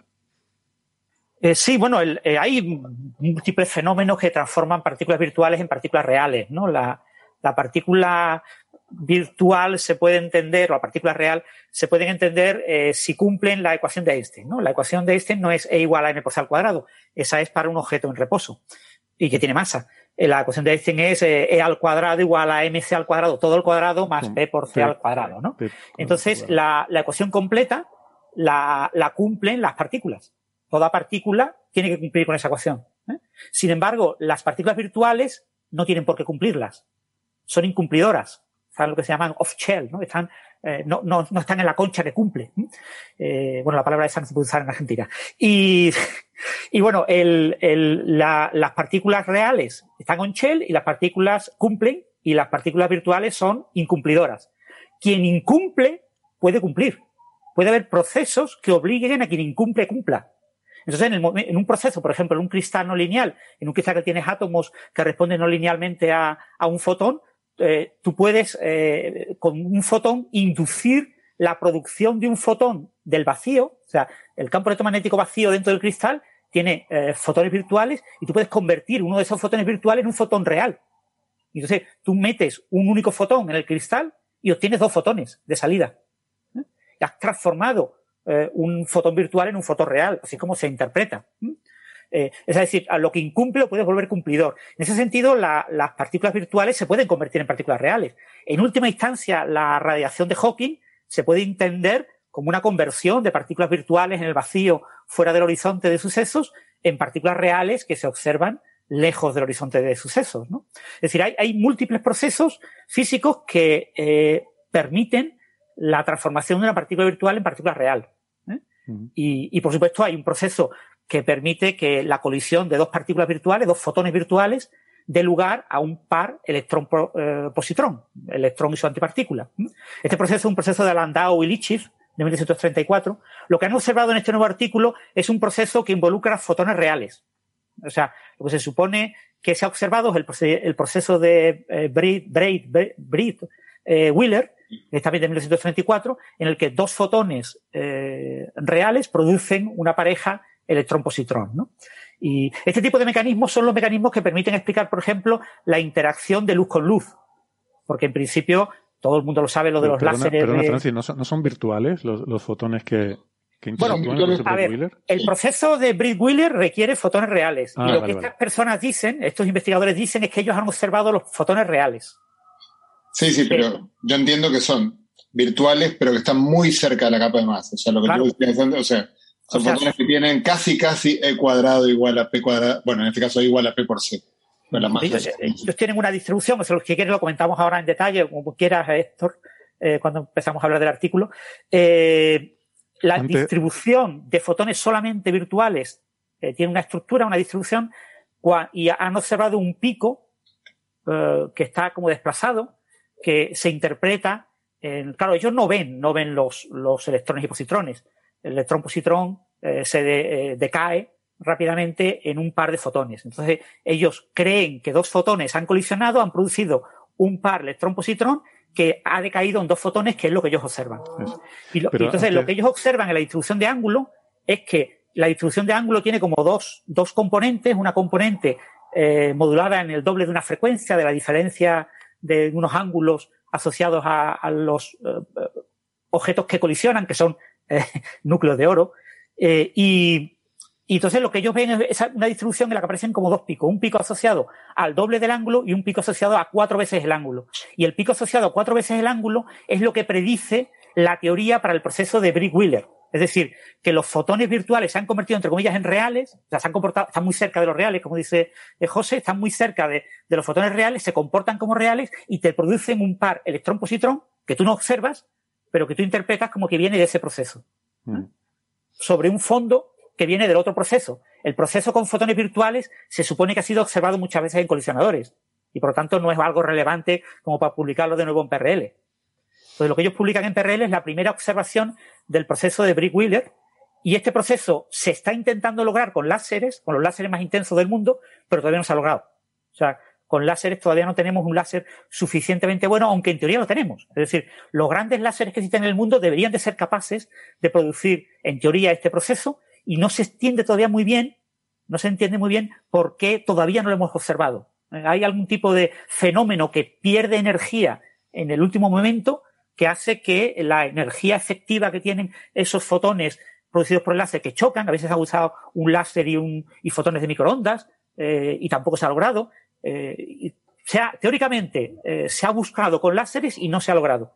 Entonces, eh, estos señores de STAR, un experimento de colisión de iones pesados, que está en, en el Brookhaven Laboratory, en, New York, o a las afueras de New York, pues eh, ellos creen ser los primeros en observar este proceso. José, eh, quizá volviendo un poco antes a la parte más eh, fundamental sobre partículas virtuales y demás, si nos das tu opinión y luego ya sobre el artículo. Bueno, estoy básicamente de acuerdo con lo que dijo Francis. De, hecho, es, tan familiar que las partículas virtuales se conviertan en reales que lo vemos casi diría que todos los días en los aceleradores de partículas. Según hace chocar un protón contra otro protón, cada protón tiene tres quarks y sin embargo salen 4.000 partículas. Entonces, ¿de dónde salieron? Esas partículas son partículas virtuales que se convirtieron en reales. Quizás eh, el, ejemplo quizás más paradigmático, que, que a Wilczek le gusta decir que cuando, cuando todo el mundo dice que nunca hemos visto un quark, Wilczek siempre dice, ¿cómo que no hemos visto quarks? Cuando uno ve un jet, eh, la única forma de explicar cientos de partículas colimadas en una dirección concreta es que hayan sido producidas por una sola. Entonces, ahí de vuelta es un quark virtual que fue generando, fue hadronizando, sacándole al vacío partículas para generar otras que sí pueden vivir eh, ya su vida real. ¿no? Ya sí pueden estar en la capa de masa y vivir su vida real y, y- y- e impactar un detector. Eh, así que las partículas virtuales son eh, algo con lo que estamos, a lo que estamos muy acostumbrados. Eh, yo creo que, claro, afirmar a tu, tu pregunta de si en qué sentido son una herramienta matemática, en qué sentido son reales, es. No estoy seguro si, si uno puede decantarse por, por una cosa o la otra, pero es que de hecho, si uno se pone. Yo he discutido con algún amigo filósofo que me ha dicho que incluso el átomo o, o un electrón, uno podría hacerse la misma pregunta y también es discutible eh, en qué medida uno, uno caracteriza las partículas por los efectos que producen ciertos detectores, ¿no? Pero, este, bueno, no lo sé. yo creo que son tan reales como las partículas reales, o sea, son un invento de, los seres humanos, como, como todo en este, en este mundo. Un comentario que Sí, perdón.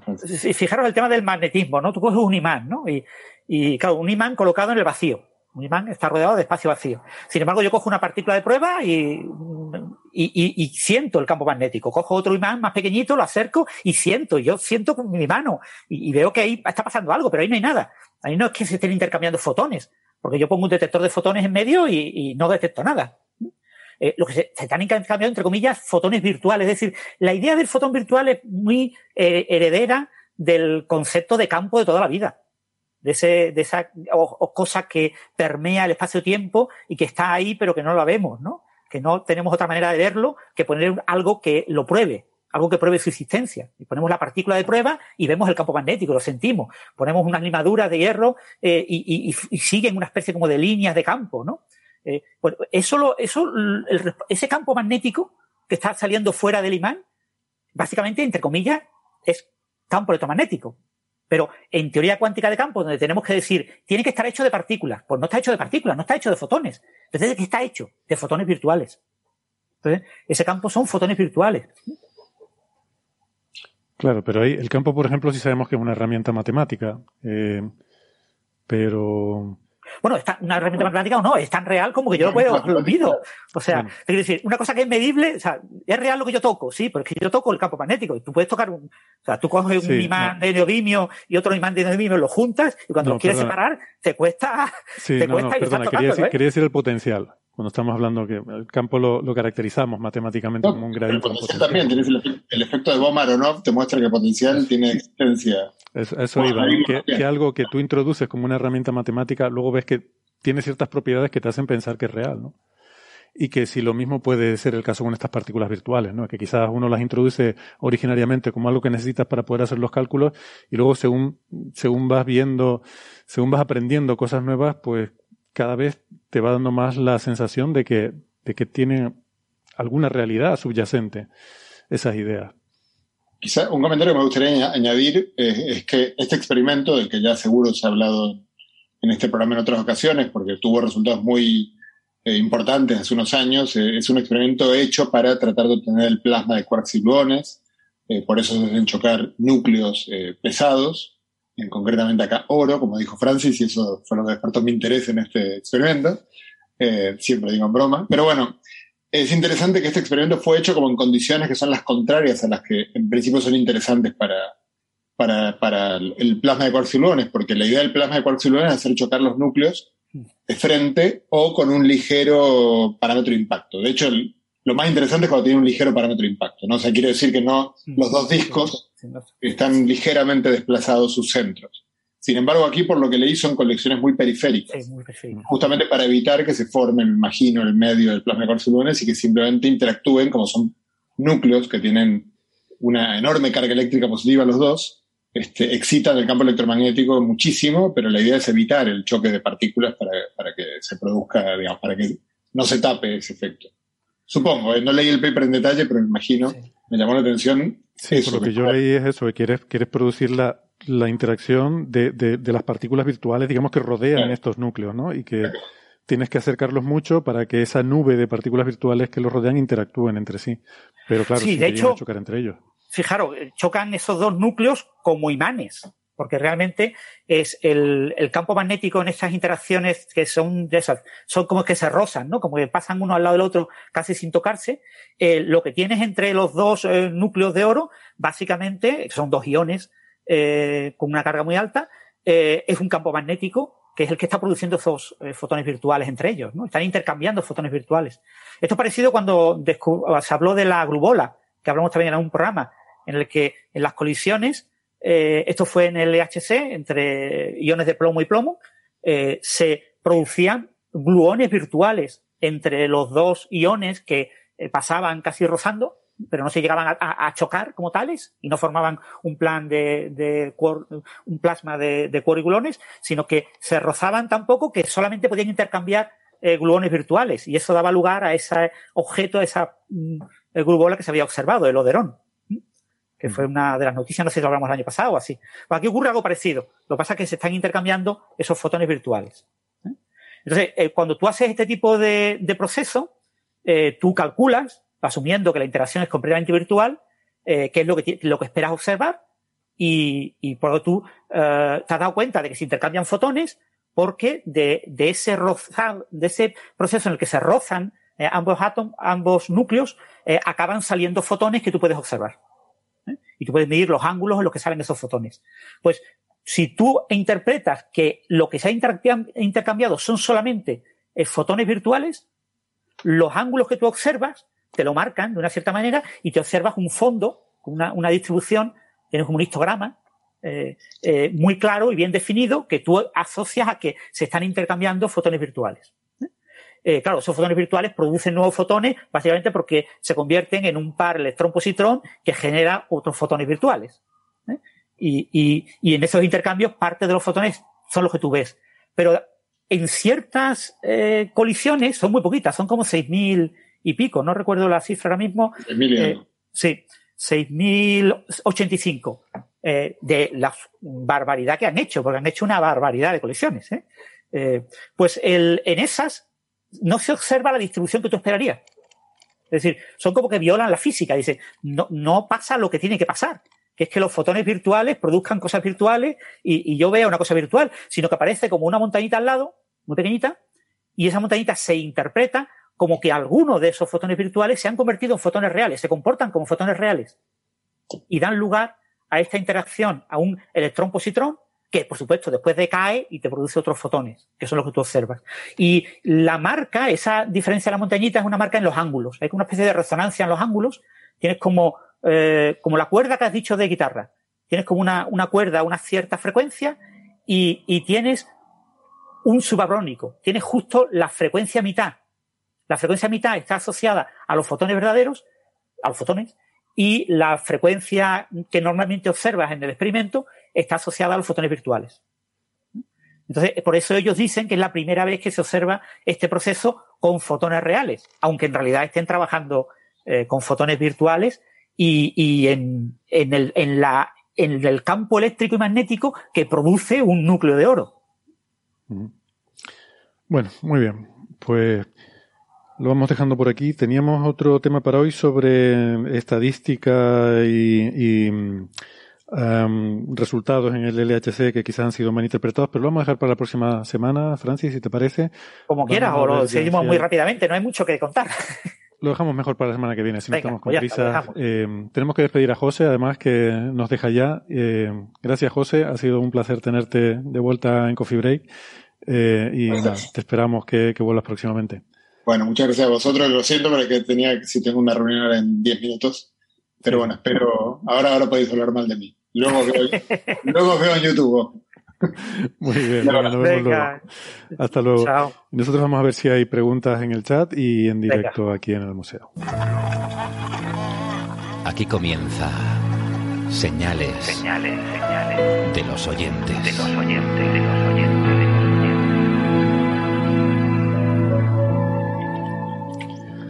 Bueno, ¿alguien tiene alguna pregunta por aquí?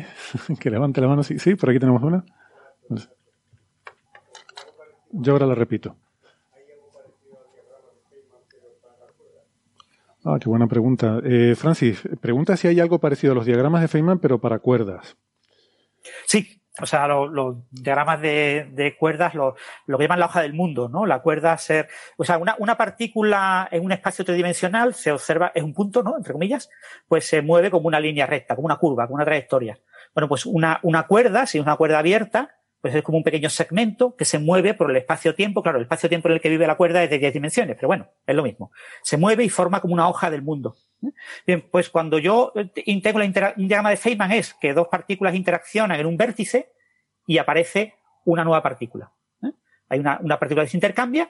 Eh, hay algunas interacciones que son eh, cúbicas, es decir, dos partículas colisionan en un vértice y aparecen dos partículas de ese vértice. ¿Eh? Y, bueno, y en algunas teorías que no corresponden al modelo estándar, también aparece la posibilidad de que aparezcan más de tres, más de dos, ¿no? El, del vértice. Pues con las cuerdas ocurre lo mismo. Una hoja del mundo de una cuerda y otra hoja de otro mundo se unen, forman una, una única hoja y después se separan. Y pueden formar una hoja con agujeros. La hoja puede tener agujeros y, y puedes tener también eh, cuerdas cerradas. Con la cuerda cerrada lo que tiene son tubos, son como tubos, como lo, las pernas se llaman del pantalón. ¿Cómo se llama la, la pierna del pantalón? Bueno, la, la, como la, La pierna del pantalón, he dicho yo siempre. las piernas del vale. pantalón son como dos cuerdas cerradas que se unen en la cintura eh, formando una única cuerda. ¿eh? Entonces el pantalón es como un diagrama de Feynman de ese tipo, de 2 a 1. Entonces lo- el- ese tipo de diagramas se utilizan. eh, tienen, eh, digamos, ciertas ventajas técnicas porque en, en- en número, o sea, el número de posibilidades de estos diagramas, que son eh, técnicamente son superficies de Riemann, eh, eh, son superficies en, dos dimensiones, en uno más una dimensiones, eh, y entonces se caracterizan por el número de agujeros. Entonces tienes la, la esfera, la- las con patas, con, digamos, con, con tubitos que le salen, que eso se caracteriza en la esfera como polos, como puntitos. El, tubito se puede comprimir, acercar hacia la esfera hasta convertirlo en un único puntito. Entonces, como si fuera una, una esfera puntuada, una esfera en la que tengo una serie de agujeros de un, un único punto quitado. Que son los extremos, la- las patas de, la, de, de las cuerdas que entran y salen. Eh, puedo tener toros, eh, donut, eh, con lo mismo, y puedo tener doble donut, triple donut. Entonces, en principio, mm, los cálculos son más sencillos porque hay menos variedades. Lo que pasa es que técnicamente hay bastantes problemas cuando después meto compactificaciones y cosas así, se complica mucho el asunto. Pero en el mundo en el que viven las cuerdas, las interacciones entre cuerdas son, digámoslo así, eh, aunque quizás no todo el mundo esté de acuerdo, relativamente sencillas comparadas con los diagramas de Feynman, que son más, hay muchísimos más y tienes que tener en cuenta muchísimas posibilidades y, y cuando tengas tres o cuatro campos ya tienes que hacer todas las combinaciones posibles, porque los diagramas de Feynman te dice que todo lo posible tiene que estar en el diagrama. Y eso sí, hay leyes de simetría que te dicen que no cualquier cosa, porque hay cosas que están prohibidas. Pero todo lo que no esté prohibido está en, está en algún diagrama. Tienes que tener en cuenta todos esos infinitos diagramas. Con teoría de cuerda, eso en principio es mucho más sencillo, ¿no? Eh, se complica cuando compactificas, eso sí, ¿eh?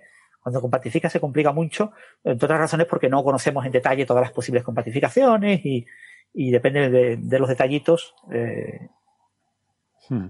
Yo, por alusiones, voy a responder a una eh, pregunta EDR si, si a mí nunca me ha dado calambre el potencial eléctrico. ¿no? Esto es por esa afirmación que hice eh, quizás demasiado alegremente de que si el potencial eh, eléctrico es una herramienta matemática sin un significado físico. ¿no? Supongo que se refiere a que tú, hay un enchufe de 220 voltios y tú metes los dedos y te da calambrazo. Pero bueno, de lo que hablamos es que realmente el en física clásica, el potencial se introduce como una forma de caracterizar un campo. O sea, que lo que tiene existencia real física es el campo.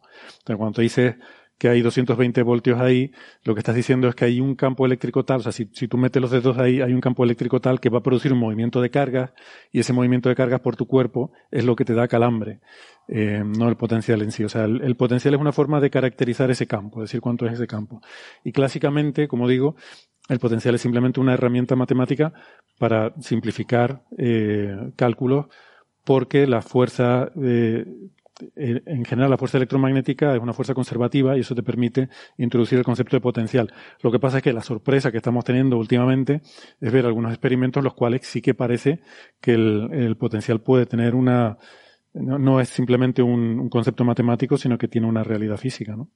Sí, cuidado que lo que da calambre es la corriente, no a diferencia de potencial eléctrico. Mm. El, acordaros de la jaula de Faraday en los museos de ciencia, no sé si lo tenéis ahí también en, en Tenerife, eh, te meten en la jaula de Faraday y te ponen una diferencia de potencial de 40.000 voltios, hecha con un pequeño band de graf ahí en, en, una mesa de, se puede hacer fácilmente, pero claro, te estás metiendo muy poquitos electrones, te meten un flujo, una intensidad extremadamente baja, entonces tú no sientes nada. Claro, es que es una, es una, relación entre, en este caso, la diferencia de potencial y la resistencia, ¿no? Eh, entonces, eh, jugando ahí con esas combinaciones, efectivamente lo que te mata es el amperaje, que es la cantidad de corriente que circula por tu cuerpo. Pero, pero bueno, todos esos conceptos. En fin, yo iba al tema de lo del potencial, ¿no? Que de, sobre si es, porque era lo que tenía que ver con que si las partículas virtuales son, eh, son algo más que un, un cierto, eh, una cierta sí, herramienta. En, teoría cuántica de campos, el, el, los campos son redundantes. O sea, a ver, el, el, concepto de campo clásico, el E y B, ¿no? El electromagnetismo, ¿cuántos campos son? Pues son seis, ¿no? Tres eléctricos y tres magnéticos. Falso, porque tú miras las ecuaciones y tienen una serie de, de simetrías entre ellos que se reduce a solamente dos campos. Hay solo dos campos que son reales. Y esos dos campos tú los puedes poner cualquiera de los seis. Puedes elegir dos eléctricos o un eléctrico y un magnético, el que quieras de los seis, ¿no? Eh, cuando tú coges el potencial, tienes cuatro componentes. Pero las cuatro componentes te dan las seis. Pero esas cuatro componentes tampoco son reales, pues son reales solo dos. Las otras dos son redundantes.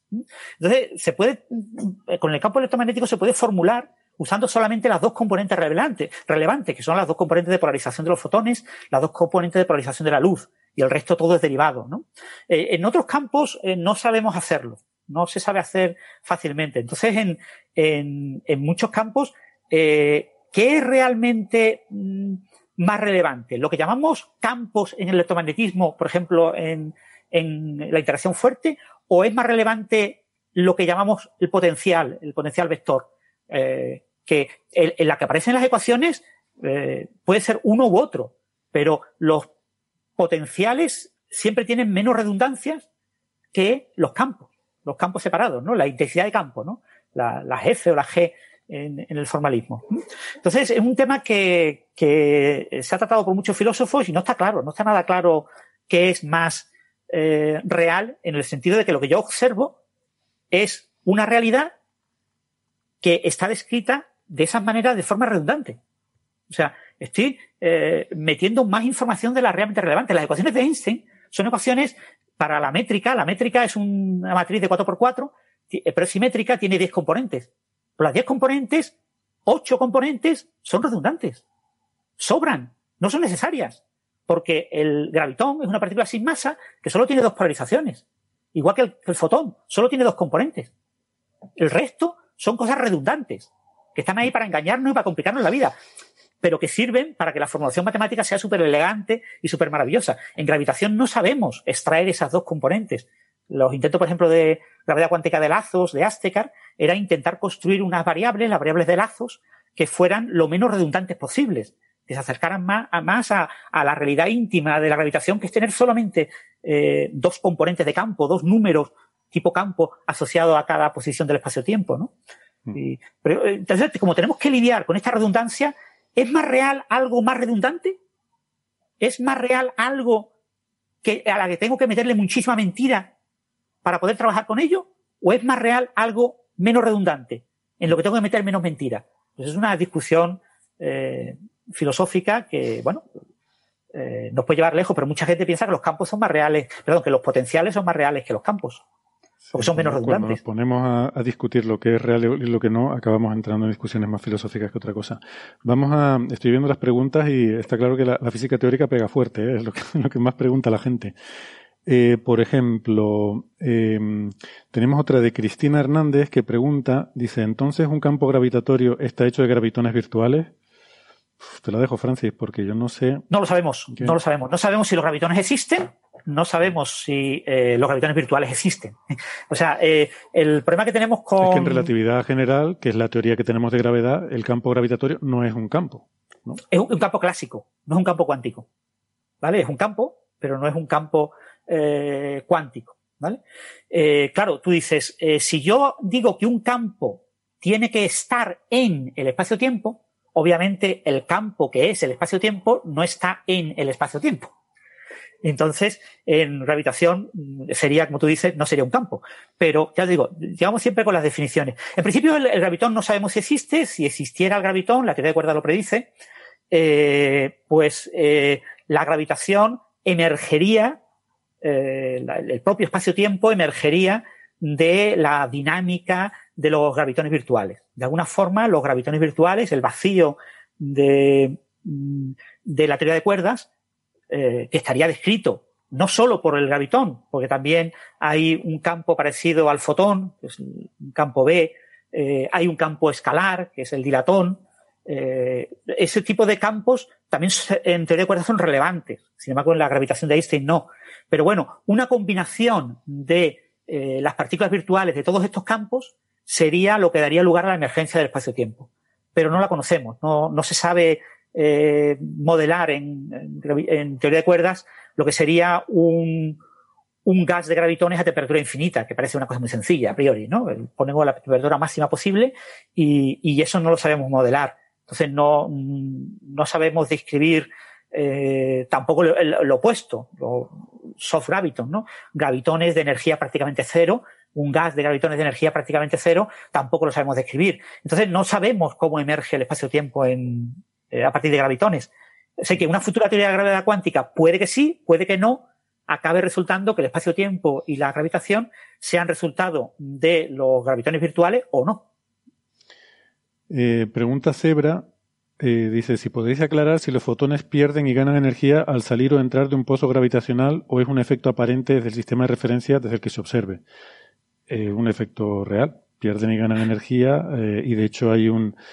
Em, es o sea, es, una es uno de los eh, observables que se usa en cosmología para, eh, digamos, para sondear el universo a escalas cosmológicas, ¿no?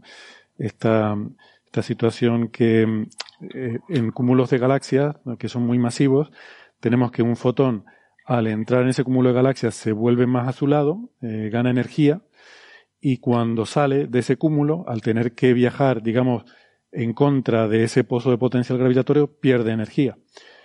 Pero ¿qué pasa? Que en medio, entre que ha entrado y que ha salido, ha habido, como se tarda tanto tiempo, ha habido una cierta expansión cosmológica. Entonces ha habido también una cierta dilatación debido a eso y al final los dos efectos no se compensan exactamente y hay un cierto eh, redshift, eh, un exceso de redshift debido a ese paso por, del fotón por, por ese pozo de potencial. ¿no? Eh, o sea que sí que es un, es un ejemplo real. Sí, la, la, energía de un fotón es su frecuencia. O sea, Mm. Eh, son proporcionales a través de la constante de Planck. Entonces, cualquier cambio en frecuencia implica un cambio en energía. y al revés. Mm. Por cierto, una cosa que quería haber comentado y se me olvidó cuando estábamos hablando de este último tema, de este experimento para convertir luz en partículas, eh, luz en materia, que se me olvidó decir que, aunque nosotros pues no, no es algo que, que hagamos de forma habitual, sin embargo, sigue un proceso que ocurre en el universo y que conocemos bien en el caso de las supernovas de, mm. de colapso de, de, core, de colapso de núcleo, que es un, eh, un, proceso muy bonito que es por una inestabilidad que se producen en estas estrellas que son muy, muy masivas. La estrella es tan masiva que es muy caliente su interior y parte de la presión que mantiene la estrella, que sostiene la estrella, es por la presión de los fotones, la presión de la propia luz que mantiene esos fotones, ¿no? Y llega un momento, a determinadas temperaturas, que ocurre un proceso por el cual algunos de esos fotones se convierten espontáneamente en partículas, en pares de partículas antipartículas, perdón, de aniquilación de pares. Está hablando supernova de, aniquilación de pares. Y, eso lo que hace es que mmm, perdemos fotones, perdemos presión y eso hace que la eh, estrella colapse. Es un, por supuesto, no se ha observado directamente, pero sí que se pueden hacer simulaciones de todo ese proceso, se hacen simulaciones de cómo explota la supernova y eso se compara con las observaciones, ¿no? Y se ha visto que eso realmente ocurre. Y es, vamos, uno de los procesos en la naturaleza que más o menos conocemos relativamente bien, donde ocurre esa transformación de la luz en partículas, ¿no? Que es muy, no sé, es muy fascinante, la verdad. Y hay varias preguntas, Francis, sobre tus manos. Pregunta, por ejemplo, Pau, que si, este, sí, Pau Candelas estándar, que si la, el próximo Naucas va a ser, la próxima charla de Francia en Naucas será de boxeo. no, no, no. no, esto es por el tema del teclado. Si tecleo mucho, me lo pongo y, y ya, no sé, estas cosas de, del vicio de la muñequera son de este tipo de vicios que cuando te lo pones porque tienes un problema que te duele, cuando te lo quitas y estás 5 o 6 horas, resulta que te vuelve a doler. Entonces te lo tienes que volver a poner. Con lo que ya lo he tomado por costumbre ponérmelo todos los días. Bueno, eh, hay alguien que preguntaba, como era Antonio David Bastida Zamora, preguntaba que cómo de común es que un científico cambie de tema de investigación a lo largo de su vida académica. Eso lo respondimos la semana pasada, Antonio David. Creo que, bueno, supongo que habrá sido, es la misma pregunta, ¿no? Supongo que a lo mejor la preguntó la semana pasada y se, se fue antes de que la respondiéramos, ¿no? Así que le emplazo al programa de, de la semana pasada. Y no sé, salvo que tengas alguna otra cosa, Francis, yo creo que lo podemos ir dejando por aquí. Sí, eh, no sé, aquí hay varias preguntas así de teoría de cuerdas, etcétera, que bueno, no sé si contestarlas si muy rápidamente. Coge, coge, alguna rápida, yo ver si por aquí en el público hay alguien, alguna otra pregunta que tengamos por aquí. Eh, sí, si quieres, por ejemplo, Francis, Pau Candelas comenta el tema de eh, ¿podrías ampliar esto de que los campos cuánticos corresponden al vacío en teoría de cuerdas? Bueno, es un poco la, la idea eh, la idea que ha contado eh, José sobre que la cuerda vibra y las vibraciones de la cuerda son partículas. Bueno, la cuerda vibra y tiene una tensión enorme y las eh, partículas que son vibraciones de la cuerda son partículas que tienen masas en, eh, por encima de la escala de energía de la cuerda. Es decir, si la escala de energía de la cuerda es 100 veces la escala de Planck, pues eh, eh, tenemos pues partículas que tienen una energía pues de una, un 1% de la energía de Planck. Y entonces las partículas son partículas que están por ahí arriba. Que tienen, todas son partículas que tienen energía en la escala de Planck, que es donde viven las cuerdas. Es decir, pero las, las partículas que nosotros vemos son partículas que tienen energías 18 órdenes de magnitud más bajas. Dicen, pero vamos a ver, entonces, no pueden ser vibraciones de la cuerda, no son vibraciones de la cuerda. Entonces, ¿qué son en teoría de cuerdas? El vacío. La teoría de cuerdas es una teoría que hereda de la tecnología de teoría cuántica de campos. Y en, en teoría de cuerdas existe el concepto de vacío. Y es el vacío el que tiene eh, los campos cuánticos que observamos a baja energía. Porque para la teoría de cuerdas, todas las partículas que conocemos son partículas de masa cero y, vibraciones de tipo virtual, eh, de vacío, de eh, lo que es los campos asociados a las propias cuerdas. Entonces, en ese sentido, toda la realidad que conocemos sería el vacío de la teoría de cuerdas. Entonces, cuando yo quiero describir, por ejemplo, integrar el universo eh, de tipo de Sitter eh, con el modelo estándar dentro de teoría de cuerdas, lo que yo hago es un procedimiento, habitualmente un procedimiento eh, top-down. Eh, empiezo por arriba, digo, tengo un universo de cuerdas. Bueno, las cuerdas viven en dimensión 10, pues ese no vale eh, tienen, supersimetría, tienen supersimetría, tampoco me vale, eh, porque el universo en el que están, todo lo que conocemos no tiene supersimetría. Eh, eh, viven en un anti esto tampoco me vale. Entonces lo voy, lo, lo, lo bajo a una supergravedad, ya tengo un espacio-tiempo clásico, porque con las cuerdas no tenía ni espacio-tiempo, no tenía ni espacio-tiempo, ¿eh? Tenía solamente eh, cuerdas. Entonces, obtengo un espacio-tiempo, después voy rompiendo ese, esa, esa estructura, porque la compactificación que he logrado hace que el vacío de las cuerdas se mueva, el vacío vibra, el vacío fluctúa, el vacío tiene cosas virtuales. O sea, si queréis llamarlo así, las partículas que conocemos serían eh, resultados de las vibraciones de cuerdas virtuales, por decirlo de alguna forma. ¿Eh? Entonces, esas cuerdas virtuales dentro de esa compactificación, de esas seis dimensiones compactificadas, pues eh, son las responsables de que a baja energía yo vea campos. Campos que tienen sus estados de vacío, sus estados de partícula y, otros estados. Y entonces, eh, y, lo que yo quiero, uh, uh, cuando quiero mm, predecir o, o, quiero derivar eh, la realidad que conozco utilizando teoría de cuerdas, lo que tengo es que estudiar el vacío, un vacío de la teoría de cuerdas. Entonces, cuando antes Héctor hablaba de 10 a 500, que no es un número posible, eh, se basa fundamentalmente en que yo compactifico una Calabi-Yau eh, las seis dimensiones extras, eh, y, la Calabi-Yau eh, conocemos unas 30.000. No sabemos cuántas hay, puede haber infinitas, puede haber muchas más, pero conocemos unas 30.000. Pues entonces, si hay unas 30.000, pues elevo con una exponencial ese número y me salen los 10 a 500. Pero es una cosa, un número como cualquier otro, igual de falso que, que, porque probablemente el número sea más grande, sea mucho más grande. Hay gente que habla de eh, 10 elevado a 1500 o incluso más. Eh, y, pero eh, lo que estoy es construyendo un vacío. Entonces, eh, construyo una geometría para el vacío compactificado y miro cómo vibran las cuerdas virtuales, cómo, cómo vibran el vacío de las cuerdas. O sea, cómo vibra algo que no tiene cuerdas, pero que es cuerdista porque eso lo he heredado de una teoría de cuerdas y eso es lo que me dice, pues lo que tú vas a observar son una serie de campos. No sé cuántos campos escalares, no sé cuántos campos de spin 1, de spin 2, eh, etc. ¿eh? Y ahora tú ajustas, eh, intentas adaptar eso, decir, bueno, esto no corresponde a lo que yo observo, pero si yo rompo estas simetrías eh, y ya tengo que meter unos mecanismos, pues ya aprovecho estos escalares para que me actúen como eh, rompedores de simetría, etcétera, pues voy tratando de montar y derivar algo parecido al modelo estándar. ¿no? El problema es que mmm, si yo derivo el modelo estándar, todavía nadie lo ha derivado, ¿eh? perfectamente. Hay, hay, hay maneras de forzarlo, hay maneras de imponerlo, eh, pero no hay maneras de derivarlo de manera natural. Si yo derivara de manera natural el modelo estándar, probablemente eso no sería una buena solución. Y nadie diría, qué maravilla, hemos derivado el modelo estándar. Todo lo contrario. Eh, dirían, qué mala suerte, ¿no? Porque en realidad lo que nosotros queremos es derivar el modelo estándar con algo más, con un poquito más.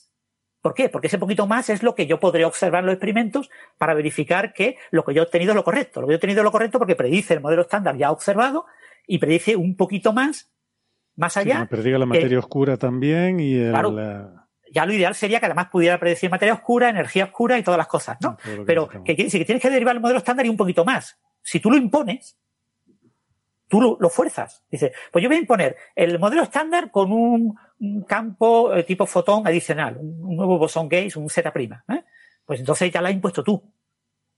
Entonces, las aproximaciones eh, eh, down to top, o sea, la, la, las aproximaciones de abajo arriba, eh, son aproximaciones que no son buenas, porque estás forzando la teoría. Lo natural es que te venga de arriba abajo, ¿no?